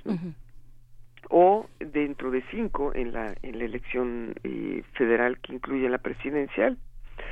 Eh, no va a volver a haber registro hasta que pase la siguiente elección presidencial. No va a poder haber preregistro hasta dentro de la pro- eh, eh, hasta eh, el 2024 eh, y eso bueno pues es un absurdo ¿no? yo creo que eso es lo que el tribunal tendría que estar discutiendo tendría que estar determinando si esa norma que es la que se aplicó en, en el proceso electoral pasado es justa o no es justa si es sensata o no es sensata si la tenemos que cambiar o no y eh, eh, evitar eh, eh, dar una sentencia que eh, dando la Claro. vuelta y diciendo que bueno, pero que sí tiene fuerza, pero que entonces tendría derechos, pues en la realidad eh, eh, no tiene consistencia porque, insisto, la ley es sumamente clara. Marta, hay una, eh, eh, es posible entablar una discusión filosófica, ética en torno a una cuestión así. López Obrador ha dicho es eh, es legal, pero no es moral. Digamos que pone en el escenario una discusión política. Digamos que lo que pasa aquí es un poco una trampa. Ellos son capaces hasta de cambiar de nombre al partido en un plan B tienen registrado el nombre de Encuentro Solidario y Hugo Enrique Flores, eh, digamos los cambios que ha tenido a lo largo desde, desde que ayudó a Felipe Calderón con las eh, elecciones presidenciales en el 2006, ahora tiene digamos la cuota que de, pago de hacer los programas de bienestar en el estado de Morelos. La encuesta que se hizo en Morelos pues está muy este, orientada por su mano en la legitimación de los eh, resultados en los que la gente de, que se opone a la termoeléctrica ha quedado desplazada en un no, ¿no? En un su no ha quedado desplazado en un sí. ¿Hay, hay manera de entrar en una discusión de orden ético en un problema como este? Sí, esto, esto que está señalando yo creo que es fundamental, ¿no? Entender cuál es el papel que el PES está jugando en el debate político nacional es muy importante y ciertamente es un partido que está teniendo una presencia eh, que eh, pues no es justamente eh, la que eh, brilla por eh, el digamos que eh, comportamiento éticamente eh, razonable, ¿no? Su influencia en, en el caso de la, de la termoeléctrica y de todo este programa eh, que atraviesa por estos tres estados eh, que está produciendo un conflicto en los hechos, eh, explica o explicaría de alguna manera eh, por qué se están preocupando por a todo eh, eh, a todo lugar darle eh, eh, concederles la razón y otorgarles o devolverles el registro que están perdiendo. Pero eso me parece que es caer nuevamente en el juego de torcer la ley para pues eh, pagar eh, lealtades, ¿no? Y creo que sería justamente lo que el electorado eh, no estaría dispuesto a eh, aceptar en eh, el electorado que votó por López Obrador no estaría dispuesto a conceder porque evidentemente hubo ahí una elección a eh, el fin de la corrupción, ¿no? Un, un voto, eh, un sí a eh, un gobierno que eh, dijo tendría una actitud distinta, un- estaría por el cambio real, ¿no? un cambio verdadero, se decía en las campañas. Creo que regresar a una y eso bueno los abogados y los legisladores los eh, magistrados lo saben hacer bien no Eh, eh, con un lenguaje eh, eh, confuso y argumentos eh, legaloides eh, eh, hacer eh, que la ley diga lo que no dice me parece que sería muy muy lamentable. No sería la primera vez que el Tribunal Electoral eh, le da la vuelta a los problemas para eh, resolver eh, de una manera mm, pues inesperada, ¿no? Por el sentido común. Eh, mm, pero este yo creo que en este caso hay más que un sentido común. Es decir, no no se puede eh, prestar a interpretar eh, lo que textualmente dice un partido que no tiene el 3% de los votos pues pierde el registro, ¿no? O sea, eso no tiene vuelta de hoja, ¿no? Eh, eh, eh, en algún momento el Tribunal Electoral dijo cuando en el 2006 se probó que Vicente Fox había intervenido en el proceso electoral, en aquel momento la sentencia de la máxima autoridad fue sí es cierto, pero lo que no tenemos es manera de probar que esa intervención haya sido definitiva para los resultados. Bueno, eh, eh, podríamos estar o no de acuerdo con esa sentencia, pero en este caso no cabe duda que la ley dice lo que dice. Y eso es lo que me parece a mí muy lamentable, ¿no? Que hayan transcurrido todo este periodo de tiempo entre la exigencia de que en- de- del partido Encuentro Social porque eh, no se le quite el registro y eh, eh, que se haya filtrado, ¿no? Entre comillas, la información de por dónde iba eh, eh, la idea de eh, el, el- lo que eh, eh, va a resolver el tribunal, ¿no? Y pues un debate que ha sido muy pobre, ¿no? Porque es un debate donde las únicas voces que se han estado escuchando es la de eh, quienes somos, digamos, legos en la materia, es decir, no tenemos eh, toga para estar eh, eh, debatiendo frente a frente con eh, el tribunal, ni eh, eh, somos las voces autorizadas, pues, para eh, intervenir en la decisión, ¿no? Y yo creo que ahí, pues, lo que se está haciendo es un poco eh, calar el ambiente, ¿no? Para ver eh, si efectivamente pasaría por legítimo algo que a todas luces podría eh, ser legal porque el tribunal tiene eh, la máxima autoridad para decir lo que ellos creen que deben de decir y eh, el resto pues tendríamos que acatarlo querrámoslo o no. Y en ese querrámoslo o no está el, eh, la diferencia eh, de si es legítimo o no es legítimo ¿no?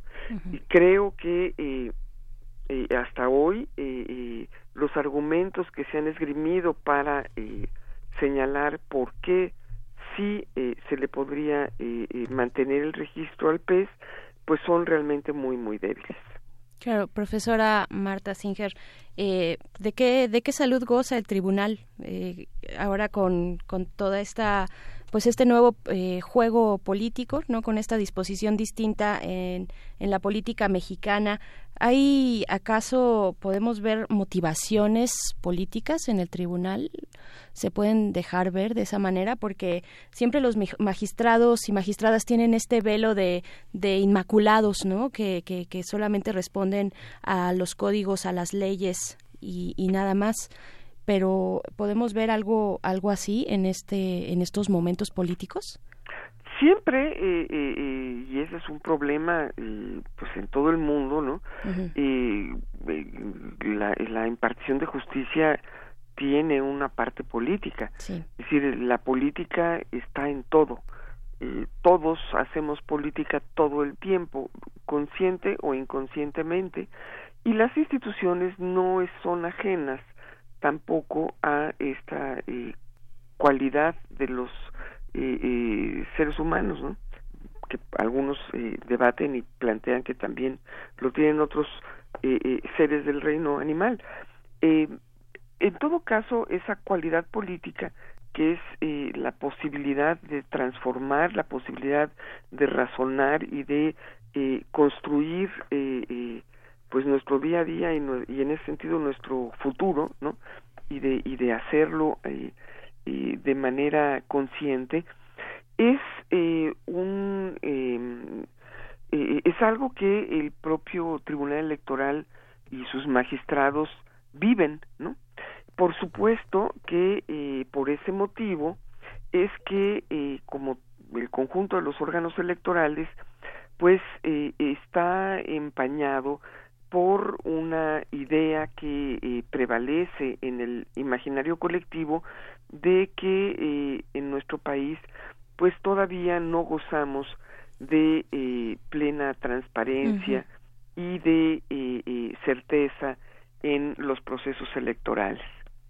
El Tribunal Electoral ha eh, dictado sentencias que eh, ponen en tela de juicio su eh, capacidad para eh, ser imparciales, lo cual ajá. pues también es un dato muy difícil de eh, valorar, ¿no? Eh, mm, en lo que señalaba yo hace un rato eh, de los candidatos independientes, justamente fue, eh, de- digamos, de, los, de las últimas oportunidades en donde el Tribunal Electoral eh, pudo haber eh, actuado de una manera pues eh, más cercana a lo que la opinión pública esperaba, ¿no? Es decir, eh, eh, eh, se había comprobado que algunos de los candidatos independientes habían hecho eh, un mal uso de la información de los padrones electorales y un mal uso de las credenciales de elector y había incorporado en sus pruebas pues material eh, a todas luces eh, falaz.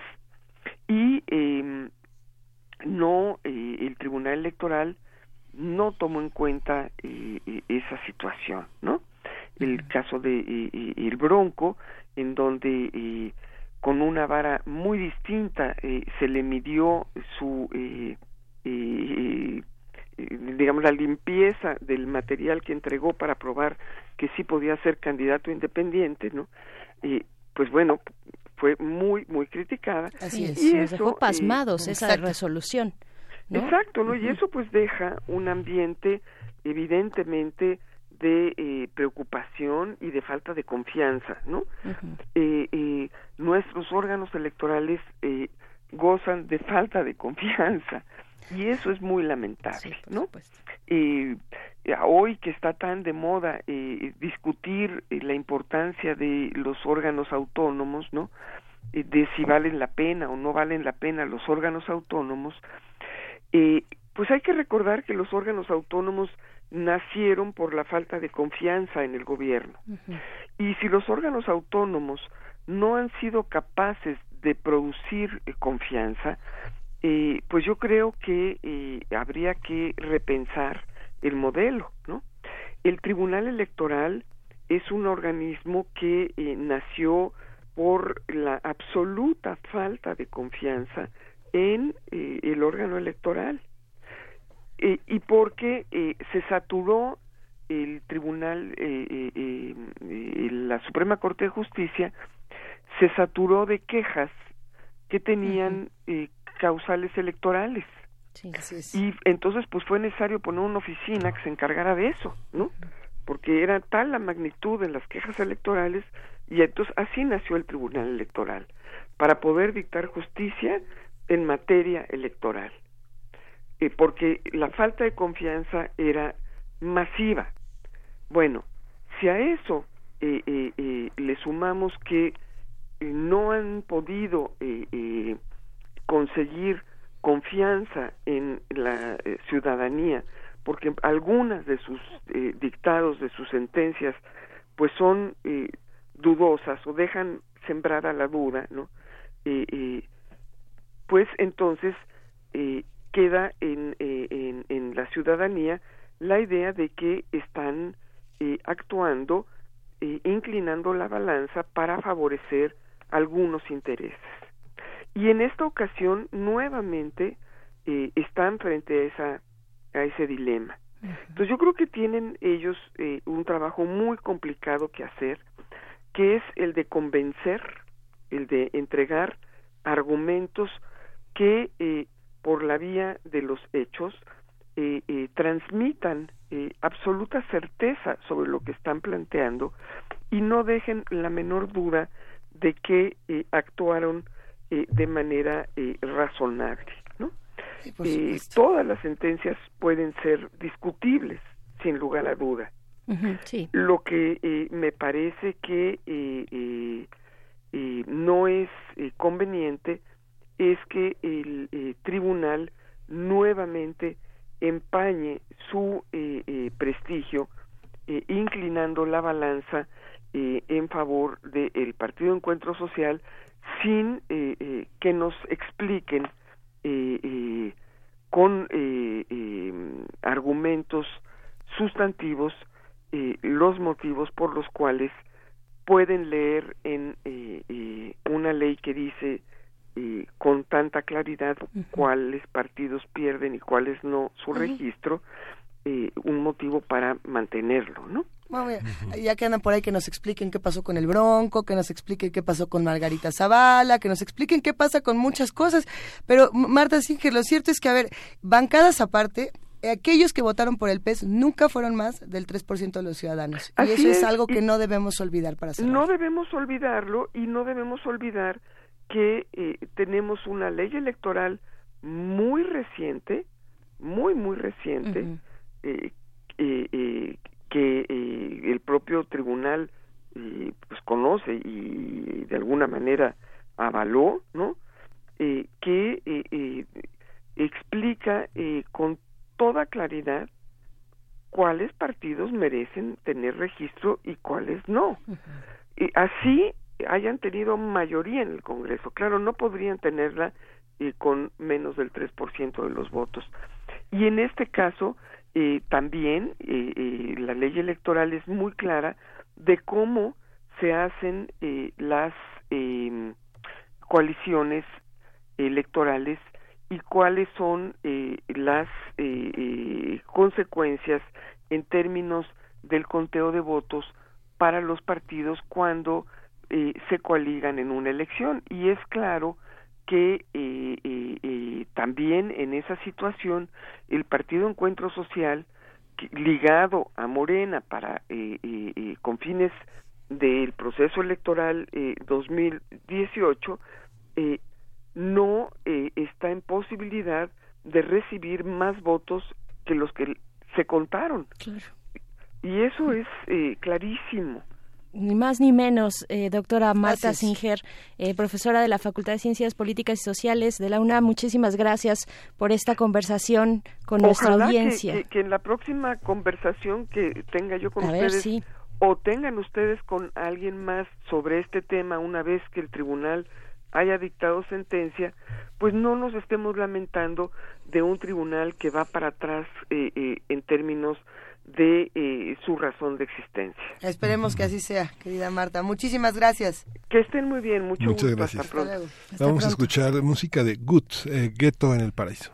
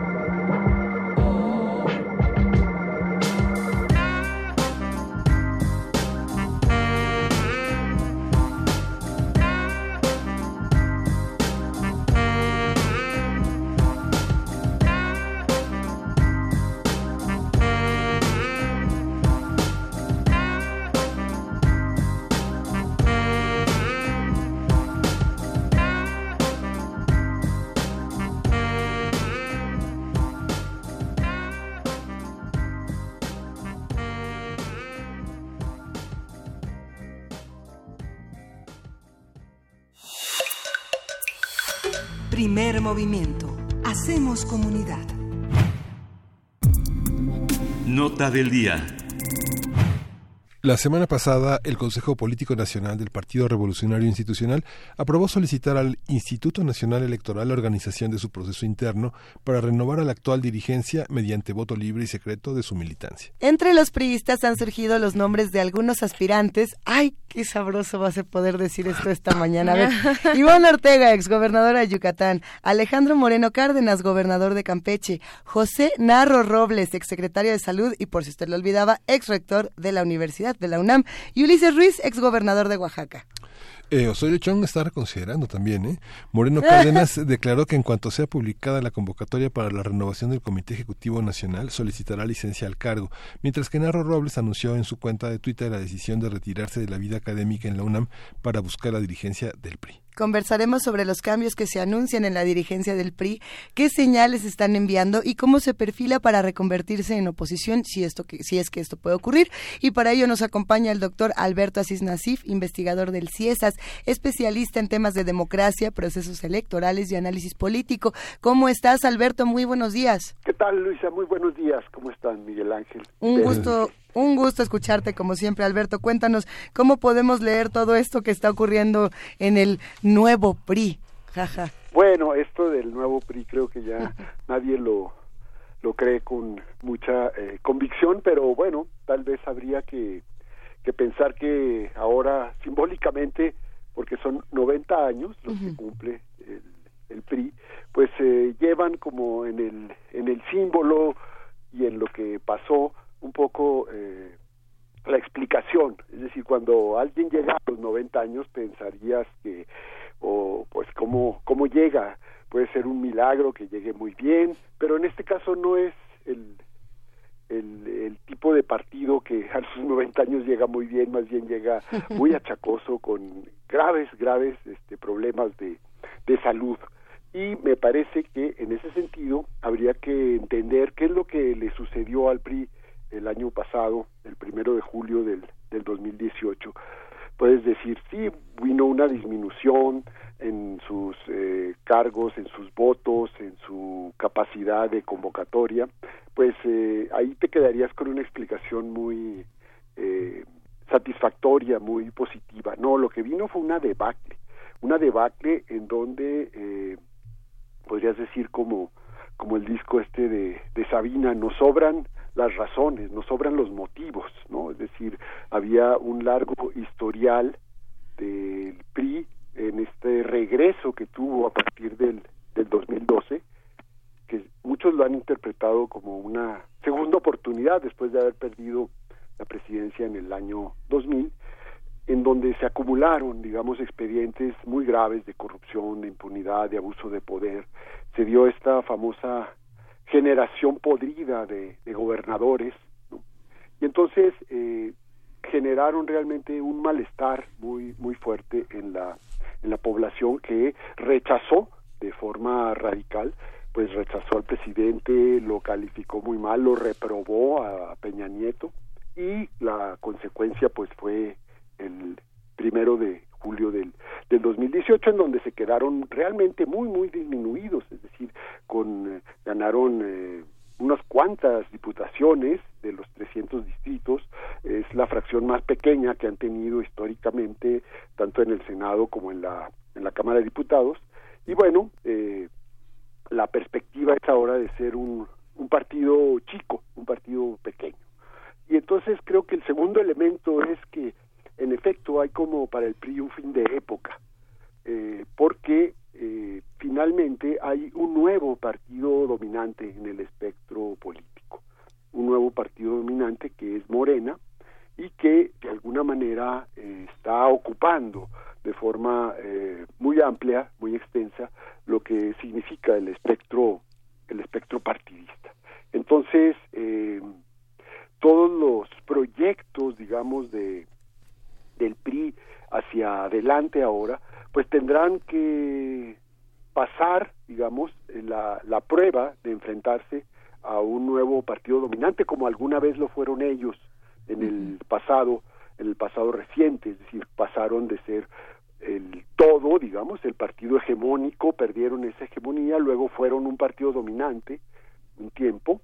Esto quiere decir que cuando un partido es dominante es cuando de alguna manera tienes no solo el número suficiente en el Congreso, tienes la posición de dominación en la eh, discusión, en el debate nacional, en el manejo del presupuesto, en las políticas públicas, ¿no? y que generalmente se alargan. No sabemos en este caso cuánto va a durar el nuevo partido dominante, pero eh, el plazo, digamos, que tuvo el PRI fue bastante bastante largo, ¿no? Entonces, eh, me parece que este es otro otro de los elementos circulan ahorita un conjunto de hipótesis sobre lo que podría pasar con el PRI desde certificados de defunción que se expiden, ¿no? Creo que esto eh, pues no no es la forma más inteligente tal vez de, de analizarlo, porque ya pasó en el año 2000, ¿no? Es decir, cuando perdieron la presidencia dijeron, no, pues ya el PRI este va a desaparecer, este va a morir, etcétera, cumplió su ciclo.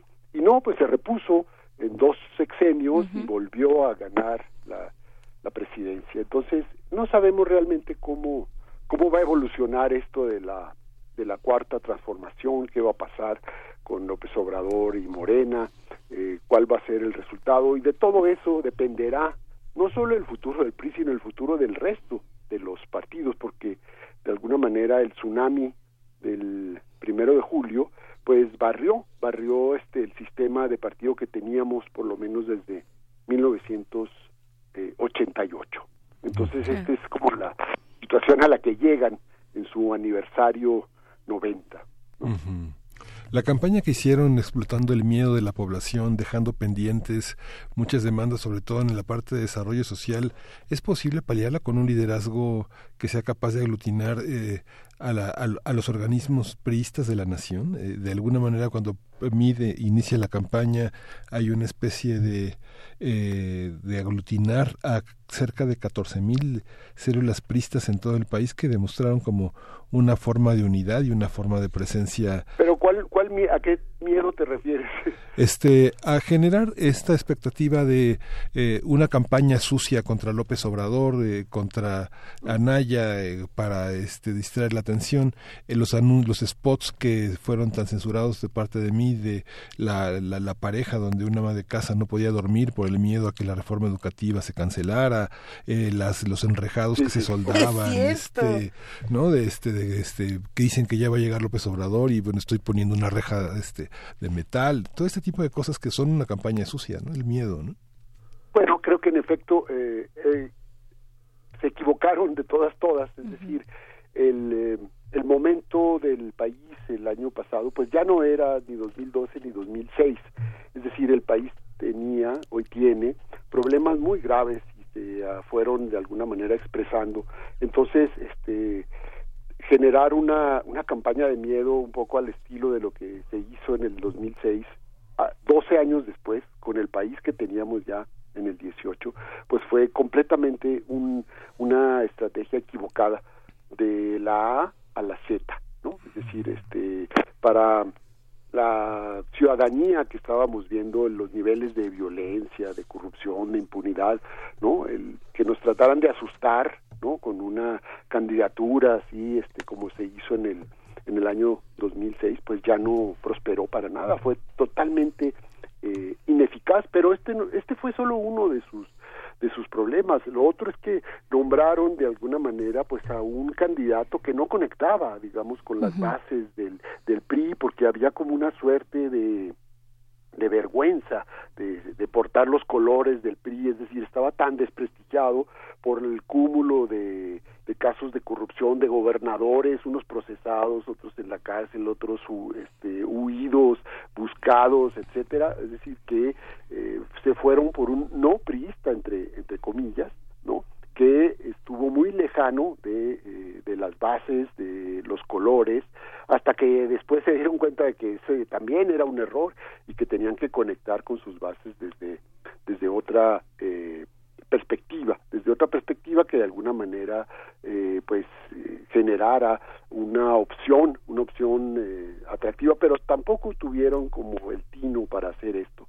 Y me parece que ahora eh, los retos que tienen pues es cómo aprender a hacer una oposición pero una oposición muy muy pequeña es decir eh, en, cuando pierden en el año 2000 inmediatamente se ponen a hacer una oposición que busca eh, de alguna manera regresar al poder de forma muy pronta. No lo lograron en el 2006 lo lograron en el 2012 pero ahora creo que el escenario es muy diferente. Este fin de época y este nuevo partido dominante eh, son retos para los que el PRI este, no tiene por lo pronto una respuesta. Y cuando digo no tiene una respuesta es que no tiene un discurso, un proyecto, una narrativa creíble más allá de su eh, base, su voto duro, este que lo ha acompañado y que eh, poco a poco se ha ido este, adelgazando cada vez más. Es decir, se hay, hay una gran cantidad de, de periodistas que se fueron, ¿no? Como en un tiempo se fueron hace años al, al panismo, ahora se fueron a Morena, ¿no?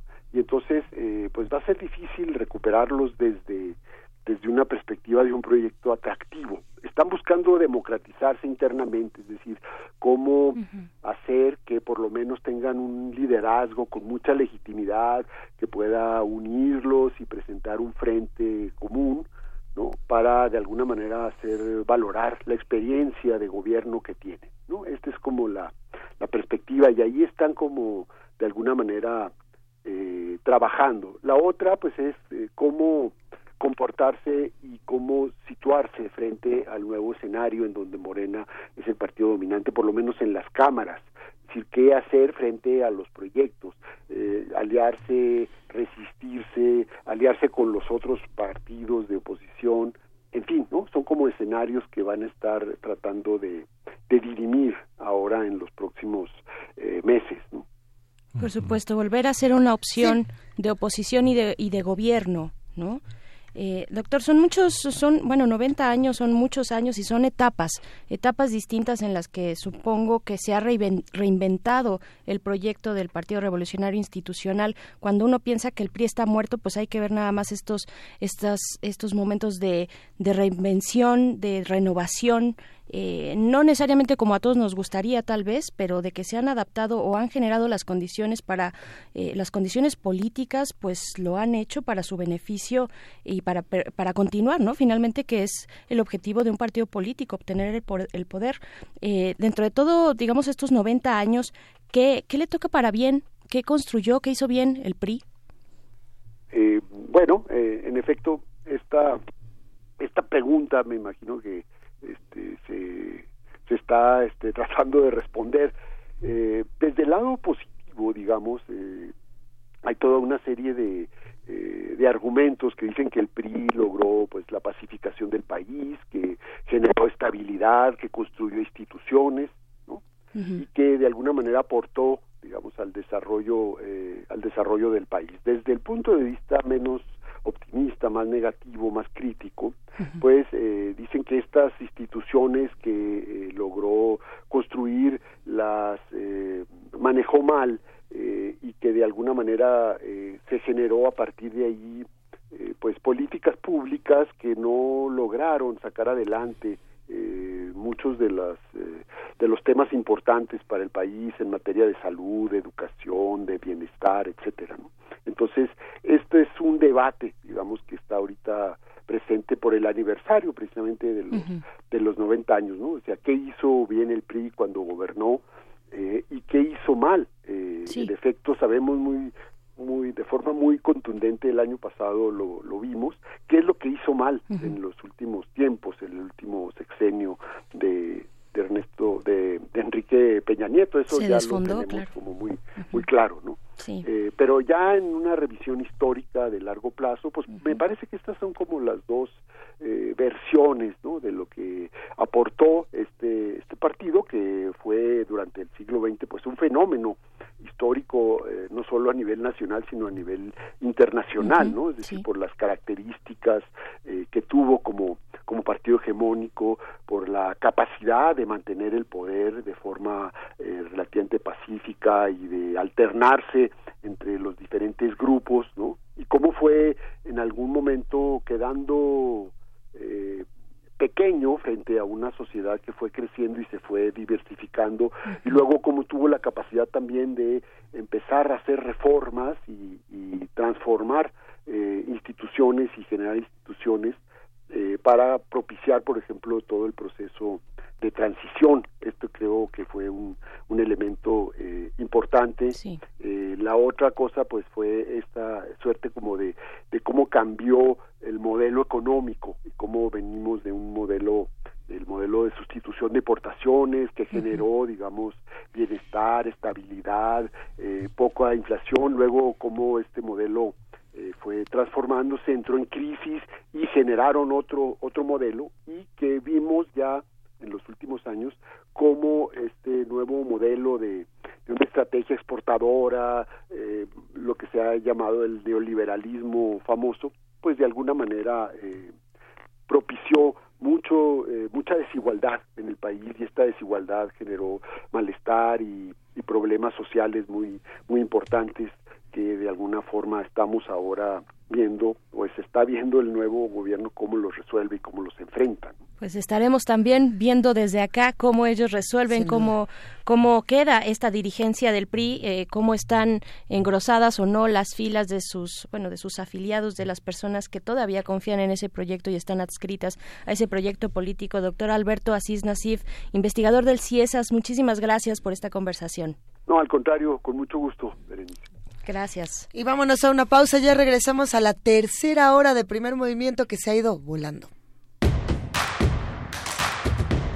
Síguenos en redes sociales. Encuéntranos en Facebook como Primer Movimiento y en Twitter como arroba PMovimiento. Hagamos comunidad.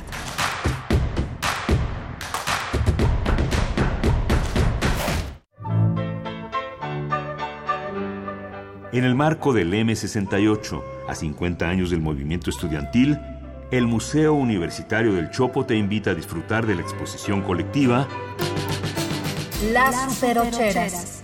Exploración de lo femenino, de la denuncia, la emancipación, la transgresión del género y las formas de habitar el cuerpo a través de artistas latinoamericanas que incorporaron la cámara Super 8 a su práctica creativa. Exposición abierta hasta el 17 de marzo de 2019. En el Museo Universitario del Chopo, el M68 se vive.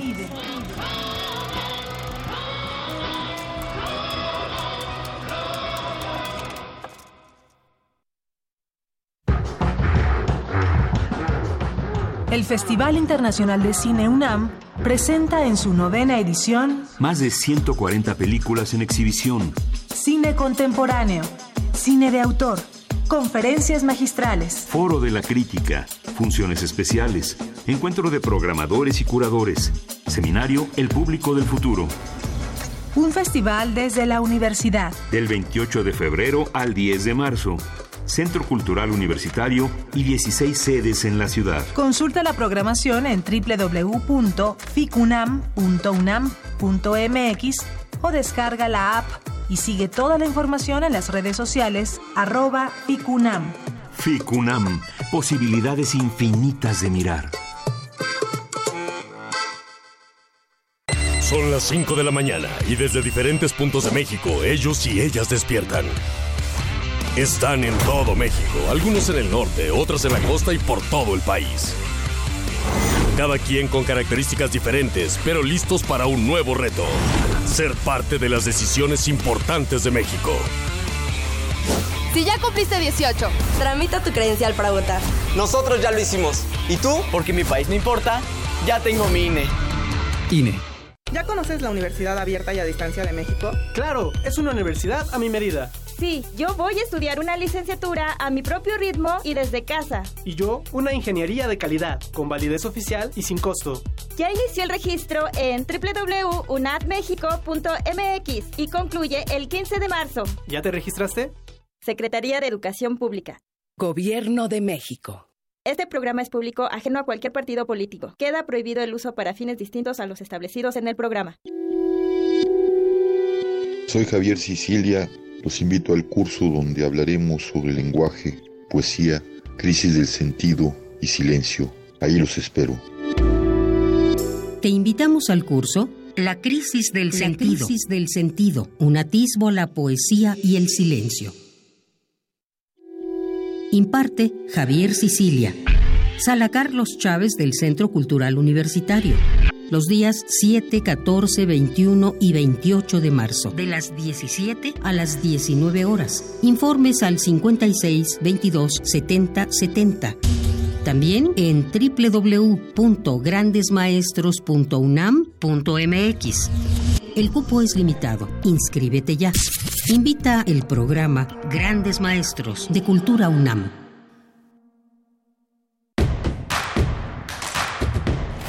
Encuentra la música de primer movimiento día a día en el Spotify de Radio UNAM y agréganos a tus favoritos.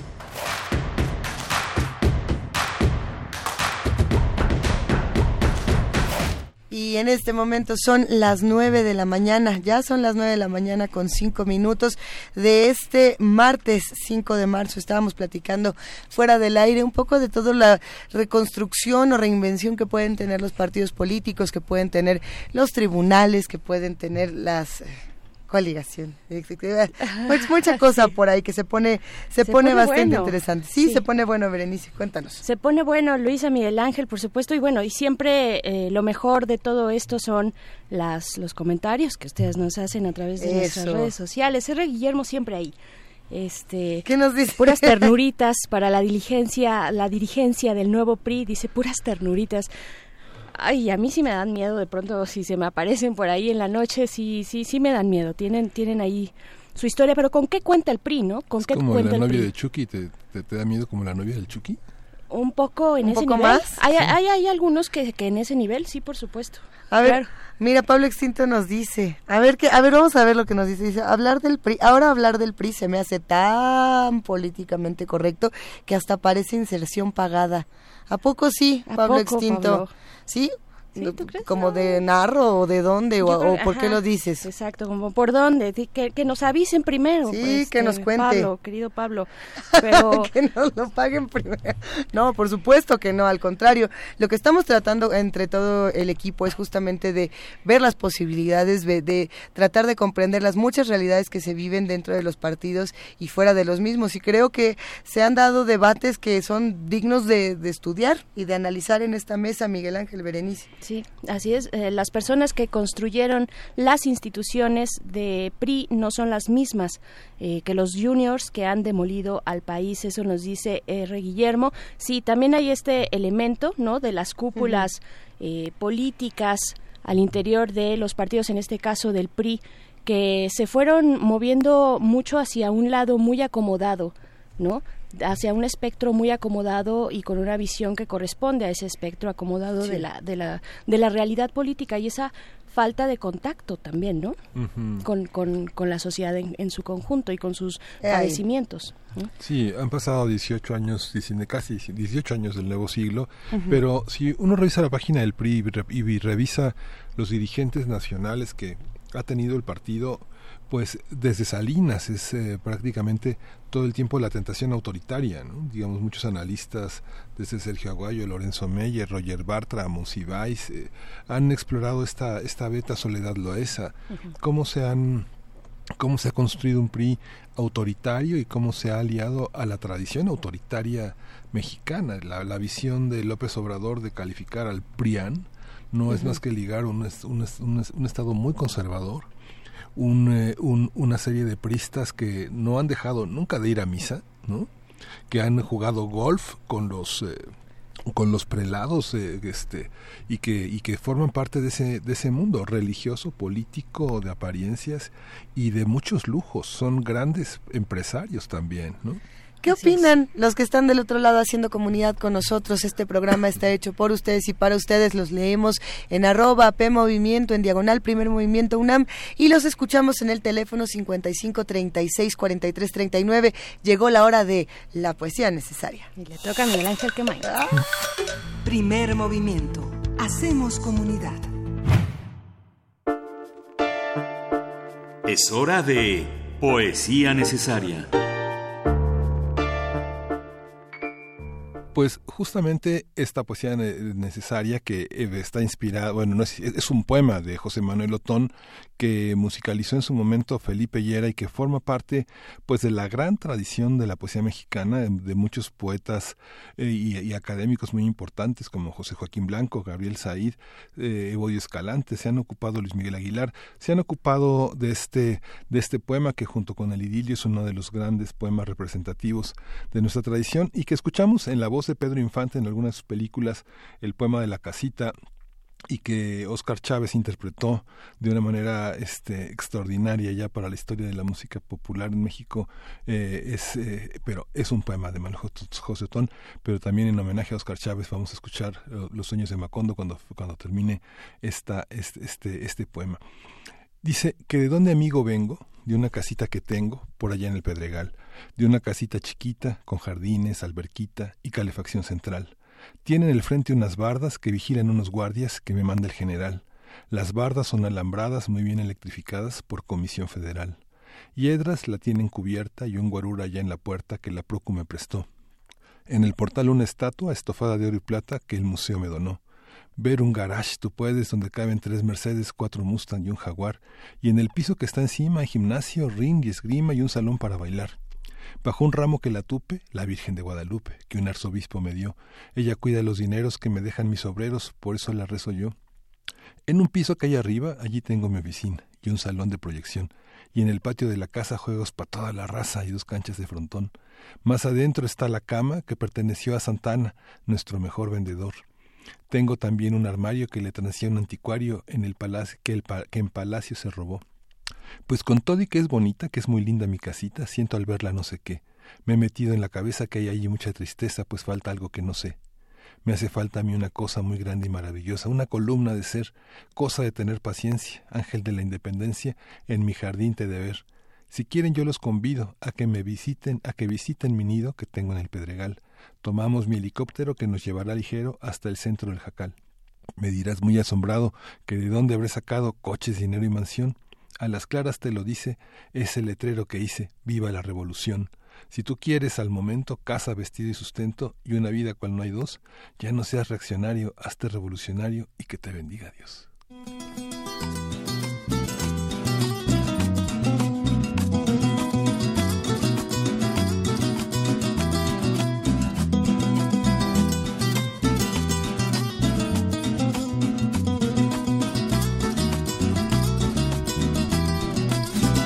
Los cien años de Macondo sueñan, sueñan en el aire. Y los años de Gabriel trompetas, trompetas lo anuncian. Encadenado a Macondo sueña don José Arcadio. Y aunque la vida pasa siendo remolino de recuerdos, la tristeza de Aureliano, el cuadro, la belleza de remedios, violines, las pasiones de Amaranta, guitarras, el embrujo de Melquiades, oboes, Úrsula, cien años, Soledad Macondo, Úrsula, cien años, Soledad Macondo, eres epopeya de un pueblo olvidado, forjado en cien años de amor esa historia. Eres epopeya de un pueblo olvidado, forjado en cien años de amor esa historia. Me imagino y vuelvo a vivir en mi memoria quemada al sol. Mariposas amarillas, Mauricio Babilonia. Mariposas amarillas que vuelan liberadas. Mariposas amarillas, Mauricio Babilonia. Mariposas amarillas que vuelan liberadas.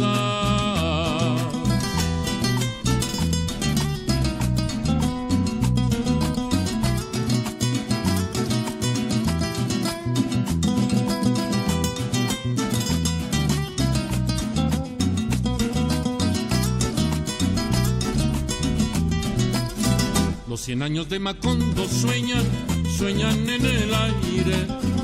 Los años de Gabriel trompetas, trompetas lo anuncian. Encadenado a Macondo sueña don José Arcadio. Y ante él la vida pasa siendo remolino de recuerdos.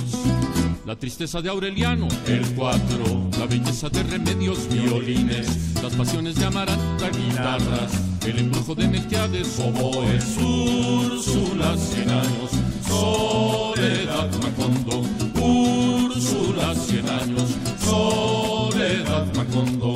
Eres epopeya de un pueblo olvidado, forjado en cien años de amor esa historia. Eres epopeya de un pueblo olvidado, forjado cien años de amor esa historia. Me imagino y vuelvo a vivir en mi memoria quemada al sol. Mariposas amarillas, Mauricio Babilonia. Mariposas amarillas que vuelan liberadas. Mariposas amarillas, Mauricio Babilonia. Mariposas amarillas que vuelan liberadas.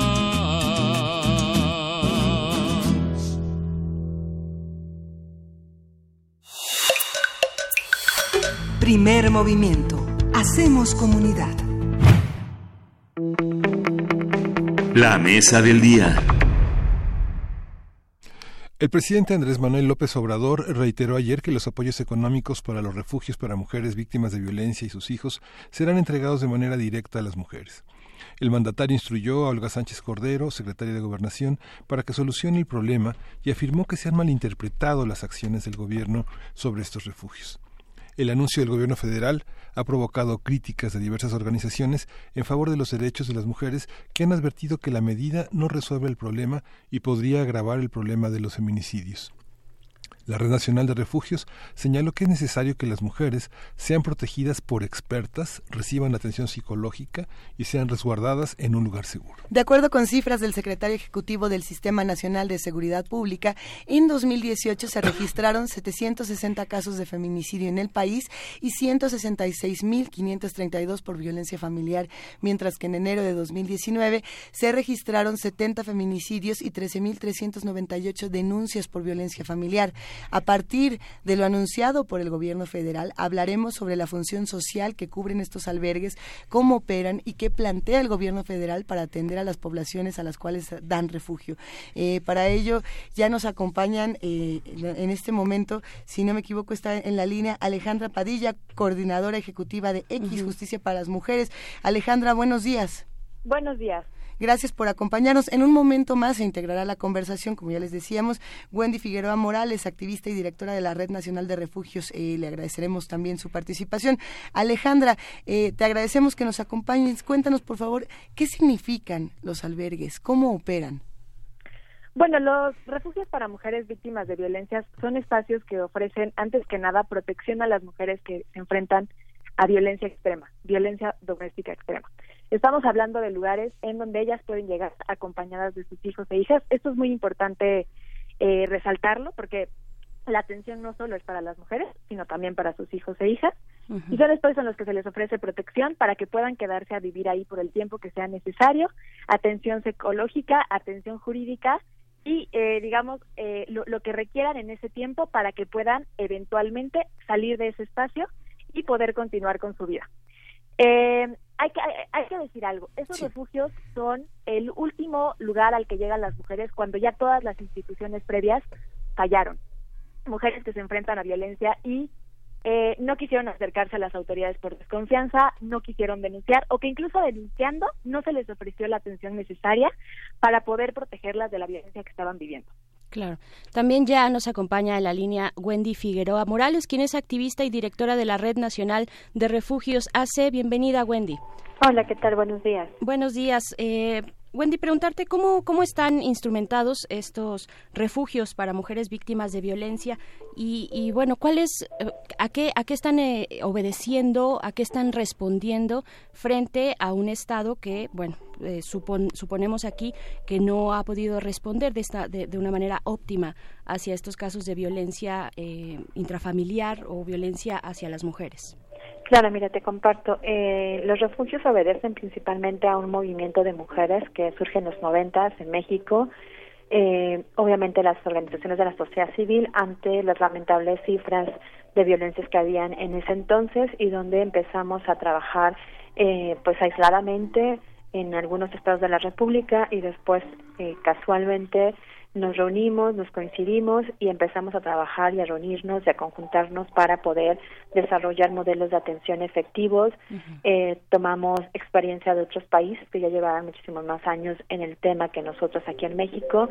Empezamos a realizar pues modelos de atención que ahorita pues bueno ya son otros, pero empezamos con lo básico y en el 2003 precisamente buscamos la alianza con el gobierno. Siempre creímos y estamos bien convencidos de que tiene que ser un trabajo articulado entre gobierno y sociedad civil, que es una problemática que demanda la suma de acciones y de actuaciones. Y en el 2003 impulsamos justamente lo que es eh, la convocatoria pública que hasta hoy día está vigente para refugios no había centros de atención externos, es decir, el modelo que en ese momento teníamos era un refugio, no había ni siquiera la ley de acceso a las mujeres a una vida libre de violencia, es decir, los refugios de las organizaciones de la sociedad civil dimos respuesta antes incluso de que existiera una ley.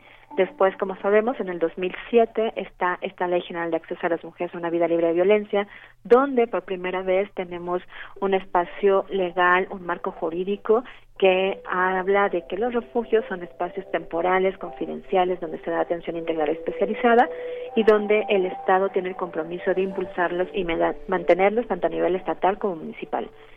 Y en el camino, pues bueno, nos hemos profesionalizado precisamente, estamos también en la norma oficial, en la, en la NOM 046 de la Secretaría de Salud, que también habla y menciona la importancia de los refugios para violencias sexuales. Y bueno, en el 2011 creamos en conjunto con el Instituto Nacional de las Mujeres, Secretaría de Salud, Gobernación, etcétera, lo que es el modelo oficial vigente que hoy nos rige.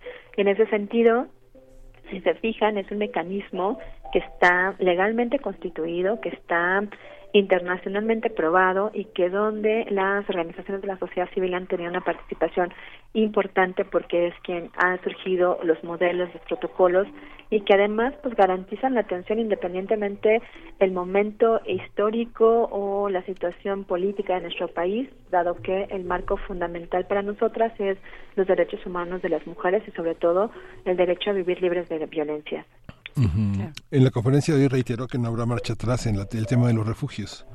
Esta, esta, sin embargo, se había publicado una convocatoria por parte de la Secretaría de Salud para afinar el detalle de cómo están estructurados eh, de atención a por lo menos cuatro familias y tener los recursos necesarios para poder hacerlo, con una vigilancia también en materia de derechos humanos por parte de la Secretaría de Gobernación. ¿Cómo ves esto? ¿Es, es- es- so- ¿Le sorprende que haya hecho esta declaración esta mañana el presidente de la República? Alejandra. ¿Sí? ¿Me escuchan bien? Sí, sí, te escuchamos bien.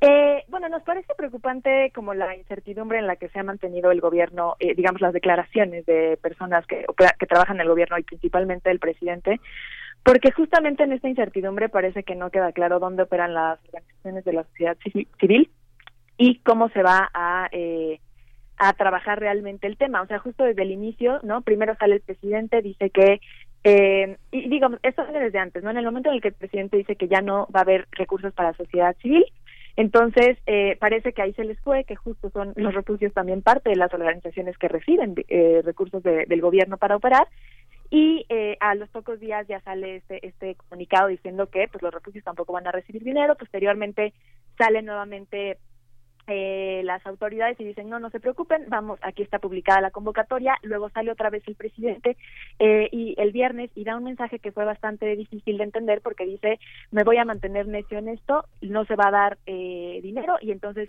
si permitimos una se nos van a colar varias organizaciones va a ser operado por Segov pero la convocatoria sigue en pie y eh, siguen como estas declaraciones eh, digamos que mantienen en incertidumbre a las organizaciones, ¿no? Por lo mismo está existiendo esta movilización para visibilizar que se necesita una certeza, necesitamos una política pública clara y necesitamos realmente saber en qué marco van a poder operar las organizaciones que durante años han, este- eh, han estado recibiendo recursos para eh, los refugios de mujeres.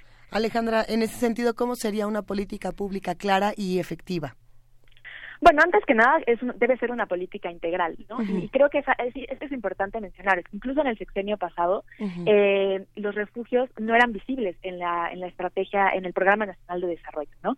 Eh, no estaban planteados de, forma clara y esto hace que la misma población incluso muchas veces desconozca que estos, eh, estos lugares existen y son las organizaciones de la sociedad civil quienes precisamente han trabajado, trabajado para darles visibilidad y son ellas quienes generalmente atienden a las mujeres y las llevan a estos a estos lugares. Eh, pero bueno, una política integral estamos hablando que incluye desde fortalecimiento a los centros de justicia para las mujeres, que son instituciones de primer de primer contacto en donde las mujeres pueden eh, recibir, digamos, como la atención inmediata, levantar denuncia, atención psicológica, etcétera. Eh, realmente también previo a la atención inmediata debemos hablar de políticas de prevención eh, que el Estado mexicano debe fortalecer cómo prevenir feminicidios, cómo prevenir violencia doméstica y cómo crear una cadena de justicia en donde realmente las mujeres puedan acceder a los múltiples servicios y que estén coordinadas entre las diferentes instituciones. Claro, Alejandra, generalmente cuando hablamos de múltiples servicios y de la respuesta que puede dar el Estado hacia los casos de violencia contra las mujeres, pues de manera casi inmediata pensamos en la vía penal. ¿No? Eh, y, tú misma mencionabas esta parte de las, las facilidades que puedan tener estas eh, las mujeres que sufren esta violencia para eh, levantar una denuncia, para ser atendidas con perspectiva, ¿no? Con perspectiva de género, no ser revictimizadas, etcétera, etcétera. Sin embargo, muchas, algunas organizaciones en América Latina, pienso en Argentina, por ejemplo, pienso en varias, pues digamos, ponen en cuestionamiento, en juicio, esta vía penal como la forma que no necesariamente va a resolver un problema de violencia intrafamiliar, cuando las mujeres no, no necesariamente quieren que sus parejas eh, sean eh, encarcelados, ¿no? Eh, no quieren no quieren esa vía porque pues son muchos los factores dentro de la familia los que involucran y hay una cohesión interna familiar que no necesariamente se quiere romper. ¿Cómo, ¿cómo lo ven ustedes? ¿Cómo, qué, ¿Qué es lo que propone en ese sentido el Estado mexicano? Ahí creo que son dos temas. Eh, el primero es, claro que hay que decirlo, no, digamos, eh, en México hay una total desconfianza en las instituciones y el sistema de justicia no siempre ofrece una respuesta. Los índices de impunidad son tan elevados que para muchas mujeres acercarse al sistema de justicia, como tú bien lo mencionas, implica revictimización y implica que al final no pase nada. Y entonces por eso, y es completamente válido que una mujer diga, decida esa decisión en una situación de violencia decidir si se acerca o no a levantar una denuncia eh, que siga un procedimiento, de que se siga este procedimiento legal. Eso no significa, y esto también es algo que es muy importante decir, que las autoridades no tengan que ofrecerles servicios inmediatos, más allá de si denuncia o no. Y eso es importante mencionarlo, porque muchas veces, muchas veces existe esta mala interpretación por parte de las mismas autoridades de que los servicios esenciales no se ofrecen a menos de que la mujer denuncie. Y no es cierto. Los servicios deben estar ahí, el Estado debe proveer los servicios y es decisión libre de la mujer si decide eh, seguir por la vía legal o no, ¿no? Sí. Pero el Estado debe proveer los servicios. Y lo segundo, eh, como tú bien mencionas, la respuesta penal no es siempre la respuesta. De, de, hecho, desde X somos bastante críticas de la postura punitivista, en donde partimos de la idea que el castigo es la única respuesta y la única vía como para erradicar el delito, porque lo que hemos visto es que no funciona así. Y justamente en el trabajo de campo con muchas mujeres, por ejemplo, en el tema de, de violencia, ¿no? Donde eh, la vía tal vez es que encarcelen a la pareja. Muchas mujeres dicen, a mí no me sirva, no me sirve que él se vaya a la cárcel. Yo no quiero que él se vaya a la cárcel porque yo necesito que alguien pague la pensión alimenticia de mis hijos, ¿no? Y no necesariamente el que vayan a, el que se vayan a la cárcel resuelve el problema como tal. Digamos, se pueden crear instrumentos. Eh, en otros países lo que ha funcionado, por ejemplo, son las órdenes de protección en donde realmente se pueden crear medidas inmediatas para solucionar el problema. Es decir, eh, se puede plantear estrategias mucho más claras que no nada más signifiquen el encarcelamiento, que no, no nada más signifiquen, como bien dices, esta vía penal, pero sí es fundamental que el Estado ofrezca estrategias y eh, una respuesta integral a la problemática. Desde tu punto de vista, Wendy Figueroa, ¿qué otras estrategias podríamos sumar a lo que nos está comentando Alejandra Padilla? Bueno, pues prácticamente las estrategias, además de lo que nos está diciendo Alejandra, tiene que ver también, y yo sí insisto en el tema, con un trabajo coordinado entre organizaciones de la sociedad civil, ¿no? Una, un trabajo coordinado donde eh, se ha comprobado que hay justo esta credibilidad y que no, no detenemos la atención integral en las mujeres víctimas de violencia con un condicionamiento de sí denunciar o no denunciar. Eso va después. Eh, para nosotros es muy importante que primero se escuchen sus voces, que se trabaje la parte emocional, la toma de decisiones, el empoderamiento de ellas para que desde el consentimiento informado puedan decidir sin presiones si ellas deciden o no iniciar un proceso jurídico y cuáles son esos términos de esos procesos jurídicos. Me parece fundamental también identificar que no se puede construir nuevas estrategias alternativas destruyendo las que ya existen. Es una cuestión de trabajo colectivo y sobre todo identificar los costos que tendría ahorita implementar eh, espacios infraestructura que realmente sabemos que no cuenta el Estado con ellos cuando existen infraestructuras y espacios ya perfectamente adaptados con una, un equipo no solamente material sino de personas capacitadas, profesionalizadas y que están totalmente en apego a los derechos de las mujeres. Nos parece clave que estas estrategias tendrían que mirar lo que ha funcionado en los años y por supuesto crear cosas innovadoras, pero esas innovaciones que no pongan en riesgo, por supuesto, la vida de las mujeres ni el derecho que tienen a acceder a espacios de protección, pero también a tener atención cálida, efectiva, profesional, integral sin toda esta cuestión y protocolos burocráticos ni revictimizantes. Parece que el presidente lo, lo compara con las estancias infantiles, porque la declaración de esta mañana dice no quiero abrir la puerta porque si empezamos con excepciones, todos van a plantear lo mismo. ¿Son lo mismo que las estancias infantiles o, o, o son distintas? ¿no?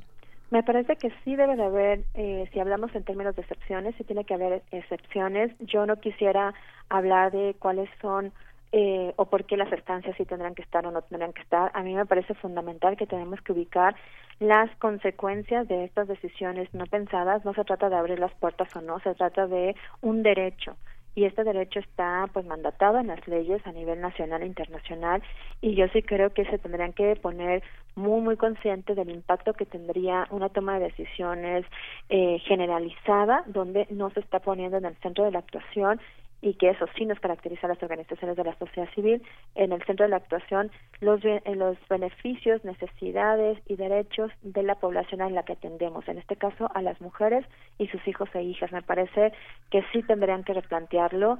Eh, nosotros seguimos en la misma pauta. Hay además una convocatoria vigente donde está avalado también, que bueno, no es lo mismo en ese sentido que otros programas, estamos en el presupuesto de egresos de la Federación, es una ley presupuestaria que habla específicamente de subsidios para refugios y sus centros de atención externa de organizaciones civiles y de gobierno. Entonces yo creo que hay varias cuestiones claves que están ahí eh, palpables y que no se tendrían que invisibilizar o tratar de tener en este humo de decisiones o de acciones cuando se hay un sustento no solamente jurídico, sino presupuestario que mandata el ejercicio de los recursos. Sí, es el ramo 12, el presupuesto de egresos de la Federación, y tiene un presupuesto de 350, mil, 350 millones de pesos para este año.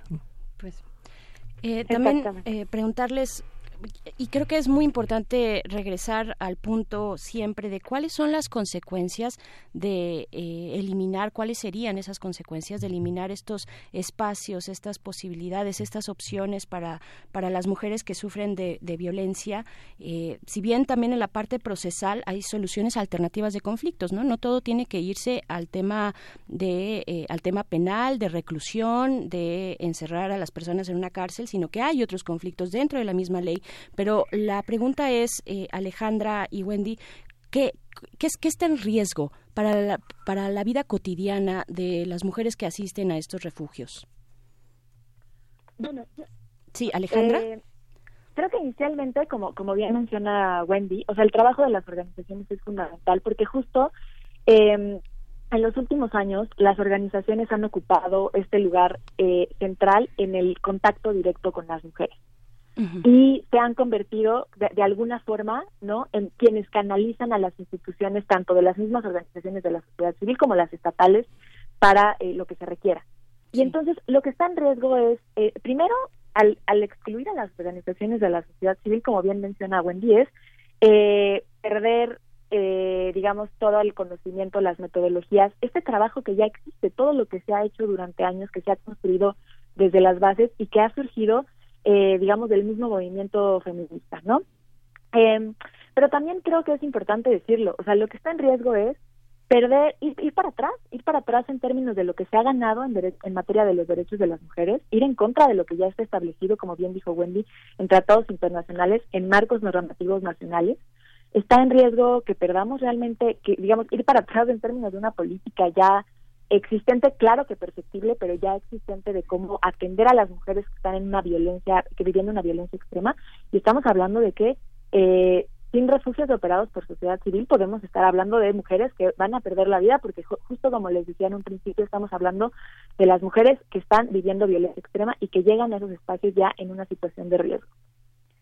Y que además con esto que es Alejandra sumaría, que coincido totalmente con lo que comenta, que también tendríamos que garantizar, o el Estado más bien tendría que garantizar el tráfico de influencias. Es real, digo, Sé que esto es un tema delicado y que no les gusta hablar a muchas personas del gobierno, pero muchas de las mujeres que llegan a los espacios de protección de las organizaciones de la sociedad civil son parejas de servidores públicos, de personas que tienen un tráfico de influencia. Entonces tendríamos que identificar si de forma inmediata, digo, yo esperaría, por supuesto, que en algún momento esto ya no existiera, existiera pero en forma inmediata, en este momento tan crucial en el que estamos, si se va a garantizar que estos espacios que fueran operados única y exclusivamente por gobierno van a poder hacer esta mediación y sacar la información. Nosotros tenemos experiencia de refugios de gobierno que han tenido que cerrar o que nos refieren a los casos de forma inmediata. ¿Por qué? Porque ya hubo tráfico de influencia, porque ya dijeron dónde está el espacio de protección, porque se compartió el expediente. Es decir, no se garantiza una secrecía y sabemos muchas historias. Está el caso de, de Lidia Cacho que tuvo que eh, cerrar sus refugios, sin embargo, seguir en la lucha porque eh, con nosotras esta parte no va, es decir, no hay un tráfico de influencias, hacemos todo lo posible y lo imposible, por eso tenemos centros de atención externa que garantizan pues eh, la confidencialidad de la ubicación de los espacios de protección, cuestión que hasta hoy día los refugios de gobierno no tienen. Sus centros externos son las procuradurías, los DIF, los centros de justicia, que al final no tienen este, este protocolo tan estricto como lo marca la ley, de que sean espacios confidenciales. Aunado a eso, la mayoría de las mujeres que son referidas a nuestros espacios de protección son referidas por los centros de justicia, por instituciones de gobierno que además te mencionan, si yo no tuviera los refugios no sé qué haría porque no sé qué hacer con una mujer víctima de violencia, porque gobernación no tiene refugios, tiene centros de justicia que tienen un anexo donde pueden estar las mujeres máximo tres, o, tres días y después de ese tiempo no las refieren a nosotras. Es un problema que sin duda viene, como bien decía, no solamente a retroceder todo lo ganado, sino a que las mujeres, si de por sí, de verdad, el acceso a los refugios es complejo porque las instancias de gobierno no les informan a las mujeres que están en estos espacios, no promueven la restitución de derechos, bueno, si no existieran, la cuestión es lamentable y se dispararía en situaciones y números donde lo único que estaríamos haciendo es poner en mayor riesgo y vulnerabilidad a las mujeres. Insisto, yo creo en que tenemos que sumar acciones, que hay que fortalecernos, que somos insuficientes. Actualmente, según en Mujeres, hay 72 refugios, son insuficientes ante las graves problemáticas e índices de violencia que existen. Entonces, se trata de, de fortalecerlos, de construir más, pero no destruyendo lo que ya está. Y bueno, pues los refugios, desde mi punto de vista, han sido las mejores políticas que se han logrado impulsar desde las organizaciones de la sociedad civil, de la mano con el gobierno y, por supuesto, el que sean operados por las organizaciones de la sociedad civil ha generado mayor confianza en las mujeres que saben que pueden acercarse a un lugar cerca donde no va a haber tráfico de influencia y si hubiera algo que detectamos de forma inmediata se refiere a otro refugio a través de esta red nacional.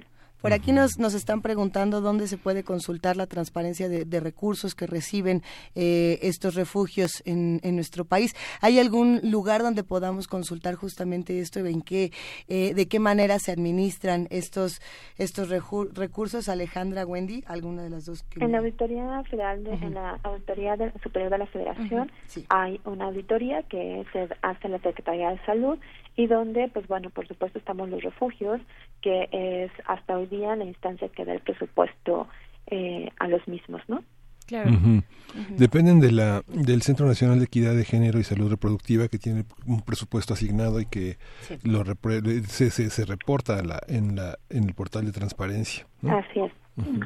Claro, eh, Wendy y Alejandra, eh, ya hacia el final de nuestra conversación, yo también quiero preguntarles, eh, pues esta discusión que ha estado en esta y en otros temas que ha planteado el, el presidente Andrés Manuel López Obrador de la misma manera, dar el dinero, dar el recurso directamente casi casi de su mano, ¿no? Él dice yo les voy a dar para que no haya intermediarios, ¿no? Para que exista transparencia y para que este dinero llegue efectivamente a las manos de quienes lo necesitan.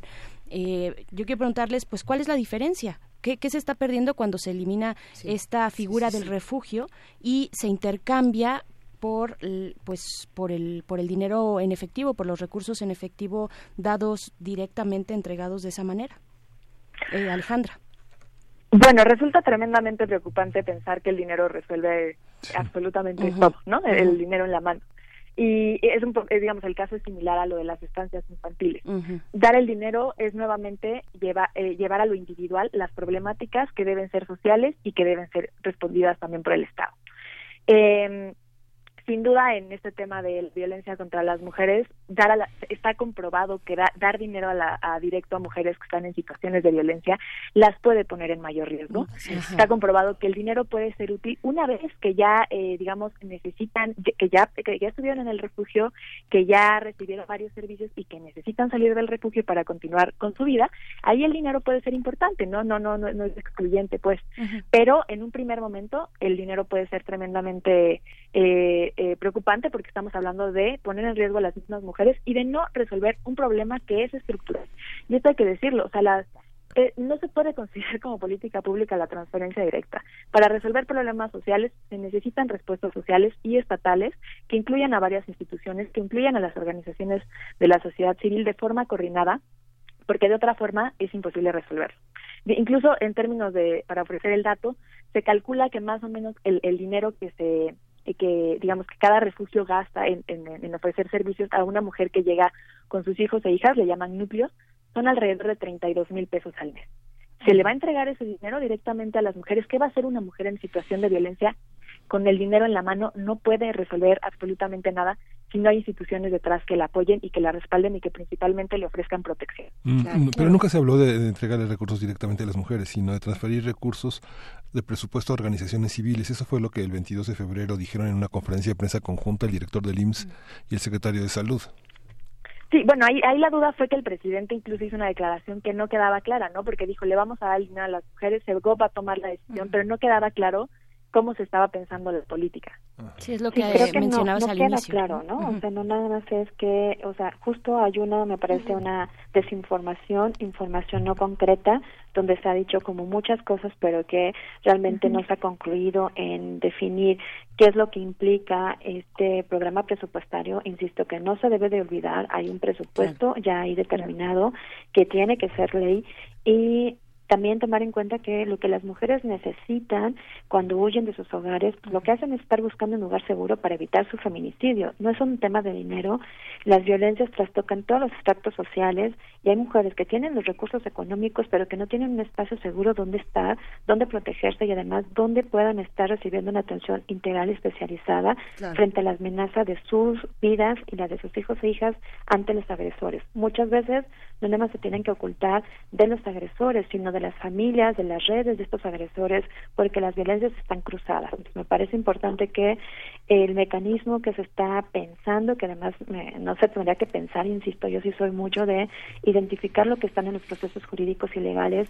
Hay un presupuesto de egresos que es una ley presupuestaria y que no se está tomando en cuenta y que más que pensar en quién lo cubre o no, es cómo fortalecer lo que ya existe y cómo justo poder brindar mejores alternativas y incrementar, porque insisto, somos súper poquitos refugios y la cantidad, más allá de la cantidad, es preguntarnos cuánto vale la vida de cada una de nosotras como personas. Yo no me atrevería jamás a poner un costo y por lo tanto, por eso enfatizo que en el tema de violencias contra las mujeres, donde estamos hablando de prevención de feminicidios, no está relacionado el recurso, menos para dárselo de forma inmediata a la mujer cuando están ellas huyendo, buscando un espacio donde de verdad se escucha fuerte pero real, la mañana nos dice, puede pasar la noche sin la preocupación de que vaya a llegar, vaya a violarme o a agredir a mis hijos e hijas nuevamente. Eso no lo hace el recurso, ni mucho menos una acción desarticulada sin mirar toda la experiencia de un trabajo ya eh, realizado, construido y que se, requiere fortalecer, sí, más no eliminar. Por supuesto, Wendy, Alejandra, y en ese sentido también platicar un poco de lo que se ha dicho no solamente de los de los refugios en México, sino en otras eh, en otras regiones de, del mundo donde de pronto se habla de violencias que se viven dentro de estos refugios al las mujeres eh, ingresar por situaciones de violencia se encuentran con otros tipos de violencia. ¿Qué pasa con esto? ¿Ustedes tienen detectado situaciones como estas en, en sus redes, en, en, lo que está ocurriendo en nuestro país, o no tenemos ningún caso de mujeres que hayan sido violentadas dentro de estos refugios y albergues? Bueno, bueno te puedo hablar de la Red Nacional de Refugios. Nosotros como red hemos eh, hecho procesos de transparencia interna también, hemos hecho procesos, tenemos códigos de ética y de intervención y si hemos dado de baja a refugios que hemos visto que realmente no cumplan con el modelo o que hay quejas de situaciones no apegadas a los derechos humanos, tenemos que ser congruentes, ¿no? Eso sí es un hecho, nosotras sí tenemos como este monitoreo. Lo que yo siempre voy a decir es que en esos casos que son puntuales, en esos casos donde no hay transparencia, donde hay violación de derechos, pues se tiene que actuar de forma inmediata y se tiene que sancionar a ese espacio en específico. Lo que yo no estoy de acuerdo es generalizar y decir que todos son iguales, porque no es así. Eh, hay muchos casos de éxito, hay mujeres que pueden dar su testimonio, que no son testimonios armados, que son testimonios reales, por eso nosotras hemos invitado a que vayan a los espacios con todos los protocolos de seguridad que se tienen que utilizar para que escuchen a las mujeres, son mujeres reales, que no no son simulaciones, y en ese sentido sí me parece muy grave generalizar. No dudo que haya situaciones, por supuesto, lo cual pues de lo hago públicamente se tendría que actuar y se tendría que sancionar, por supuesto, porque es lo que buscamos desde la congruencia, pero no todos son iguales. Sino partir de ese prejuicio, ¿no? De eh, esto va a ocurrir en todos los espacios. Exactamente. Wendy, pero Wendy y Alejandra también, pero tendríamos que detectar eh, puntualmente cuáles son esos espacios que sí, porque pueden, eh, pues, causar un, un daño brutal, ¿no?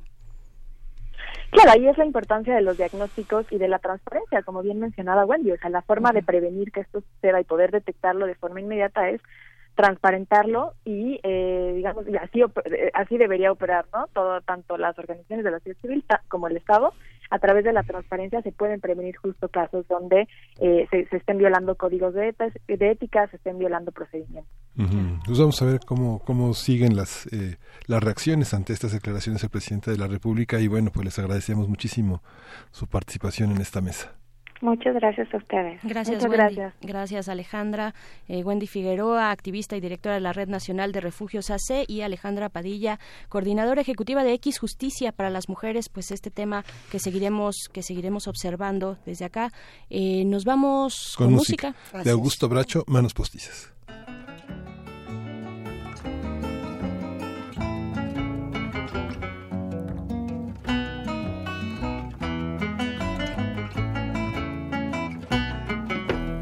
Manos postizas, manos borrachas de tiner saludan con paz de un credo. Tiemblan y hechizan, cual pe de cuero y tabaco moliendo valor con miedo.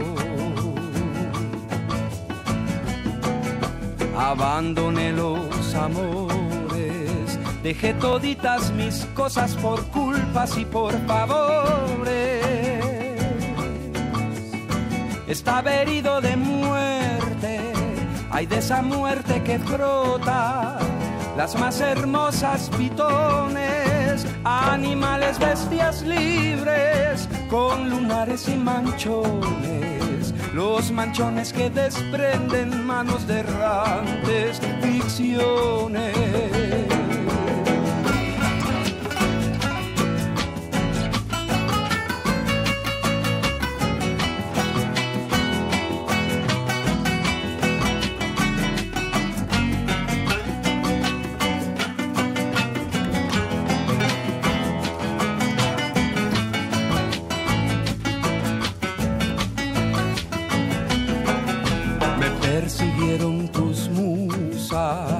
Con seis velitas difusas alumbraron mis canciones. Las adoptó una lechuza en el silencio que cruza, cuando tropieza rincones, paredones y columnas, y recuerdo los manchones de nuestras manos postizas, manos que el tiempo dispone.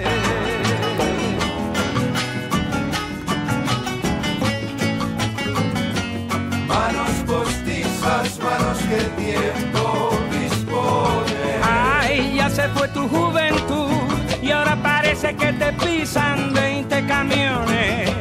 Manos postizas, manos de grandes ficciones. Es la cruda realidad y cuando venga Magdalena yo te pido no llores. Manos postizas, manos que el tiempo. Vengo cantando pa'l que tiene mucho tiempo. Ay, que no se duermen los laureles, señores. Manos postizas, manos de grandes ficciones. Manos postizas, manos que el tiempo dispone.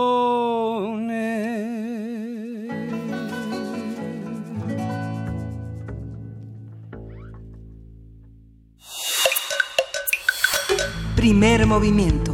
Hacemos comunidad.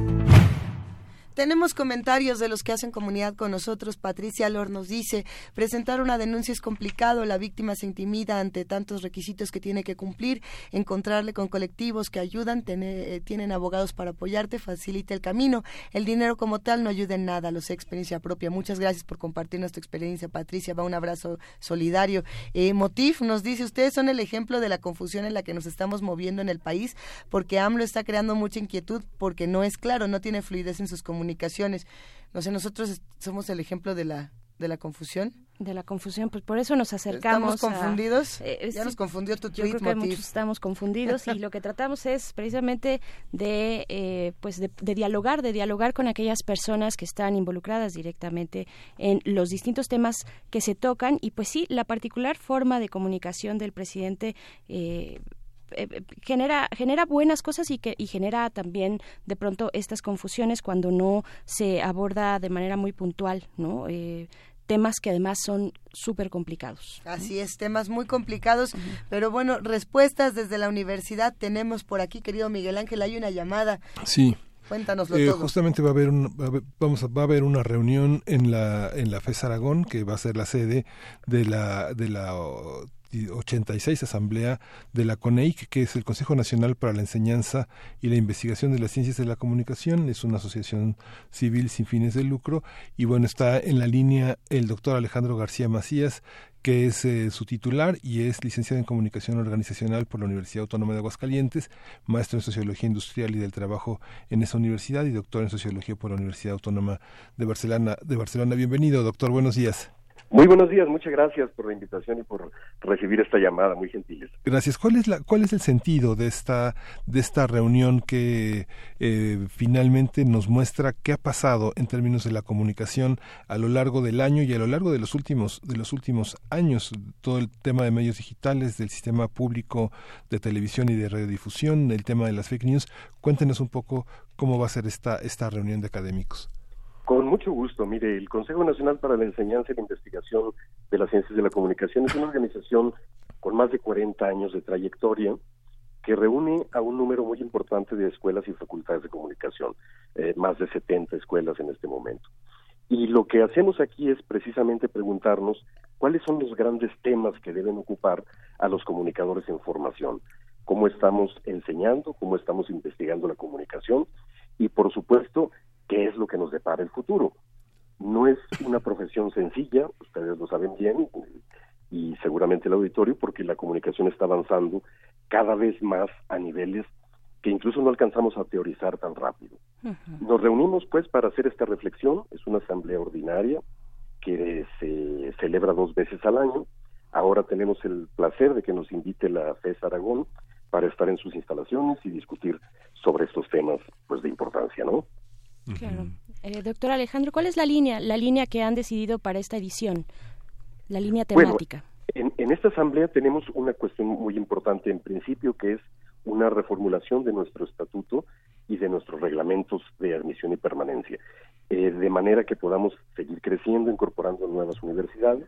Esto nos va a ocupar la mitad de la reunión y la siguiente reunión tendremos una, una serie de reflexiones sobre eh, un trabajo muy interesante que realizó la red de observatorios de medios del Consejo durante el año pasado, que eh, bueno vino eh, evaluando el desarrollo de las campañas presidenciales y viendo de qué forma los medios de comunicación estaban siendo participativos, receptivos de los mensajes de los diferentes partidos y candidatos y por supuesto con reflexiones muy serias acerca de cómo esto contribuye a la formación de una vida democrática y por supuesto bueno de lo que vendrá en materia de políticas públicas de comunicación por el Estado mexicano, ¿no?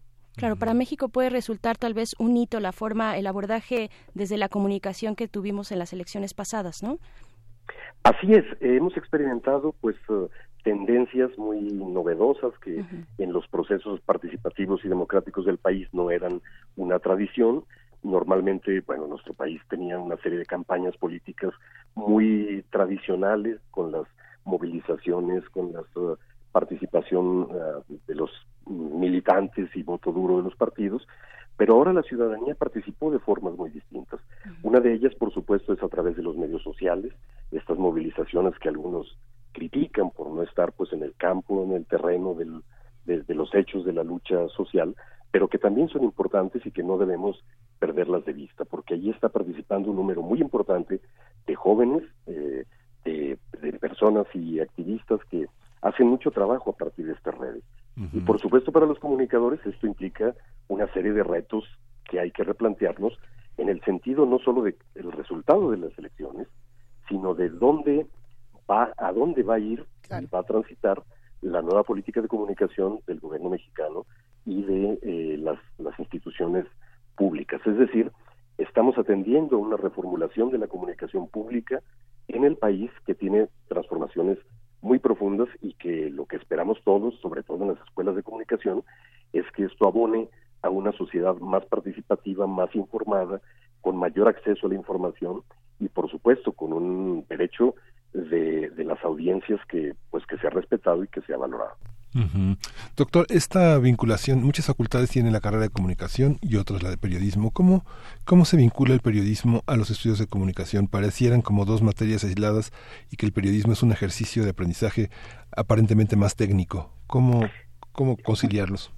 Bueno, en realidad en las ciencias de la comunicación hay ya un abanico muy amplio de alternativas de, de estudio. Tenemos desde, por supuesto, las relaciones públicas, la comunicación en las organizaciones, la, comunicación institucional y también el periodismo. No, eh, no, riñen una enseñanza con la otra porque lo que hemos encontrado por parte del grupo de facultades es que la formación teórica inicial y lo que todo comunicador debe saber y conocer y dominar con independencia del ámbito en el que se desempeñe es, eh, digamos, una especie de tronco común materias que tienen que ver con la teoría de la comunicación, con la teoría social, con la formación de, criterios y, de formas de análisis de los medios, y de ahí se podrán ir replicando en diferentes ámbitos. El periodismo sí es verdad, tiene retos muy importantes ahora en el país. Hay que recordar que nuestro país es uno de los más peligrosos para ejercer eh, la profesión de periodista. Esto a las escuelas y facultades nos preocupa mucho porque tenemos que decirles a nuestros estudiantes que van a enfrentarse con un clima adverso para el ejercicio de su profesión, para el ejercicio de la verdad y pues eh, sobre todo que eh, pues este es un imperativo ético de los comunicadores.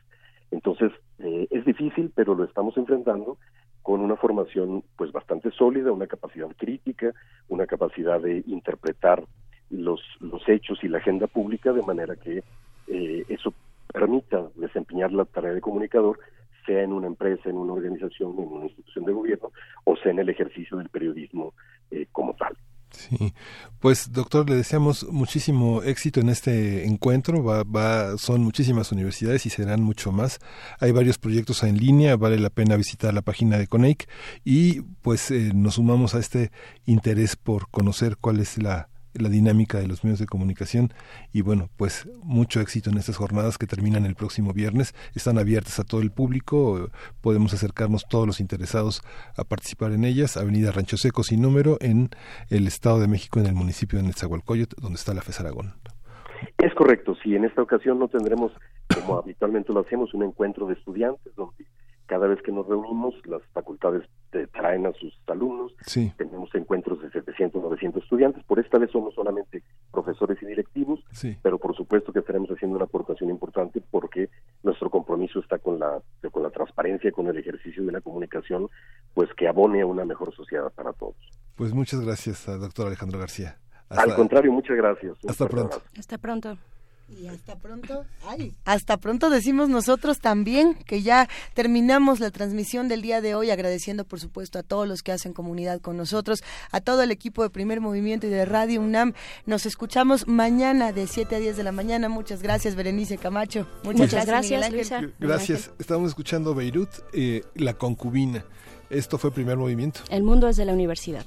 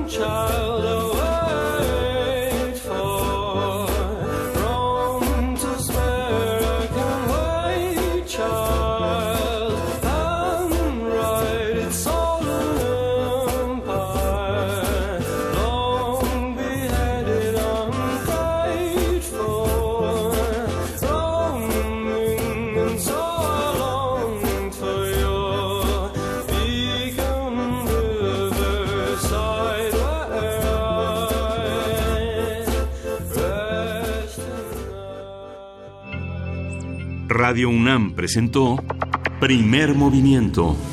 El mundo desde la universidad.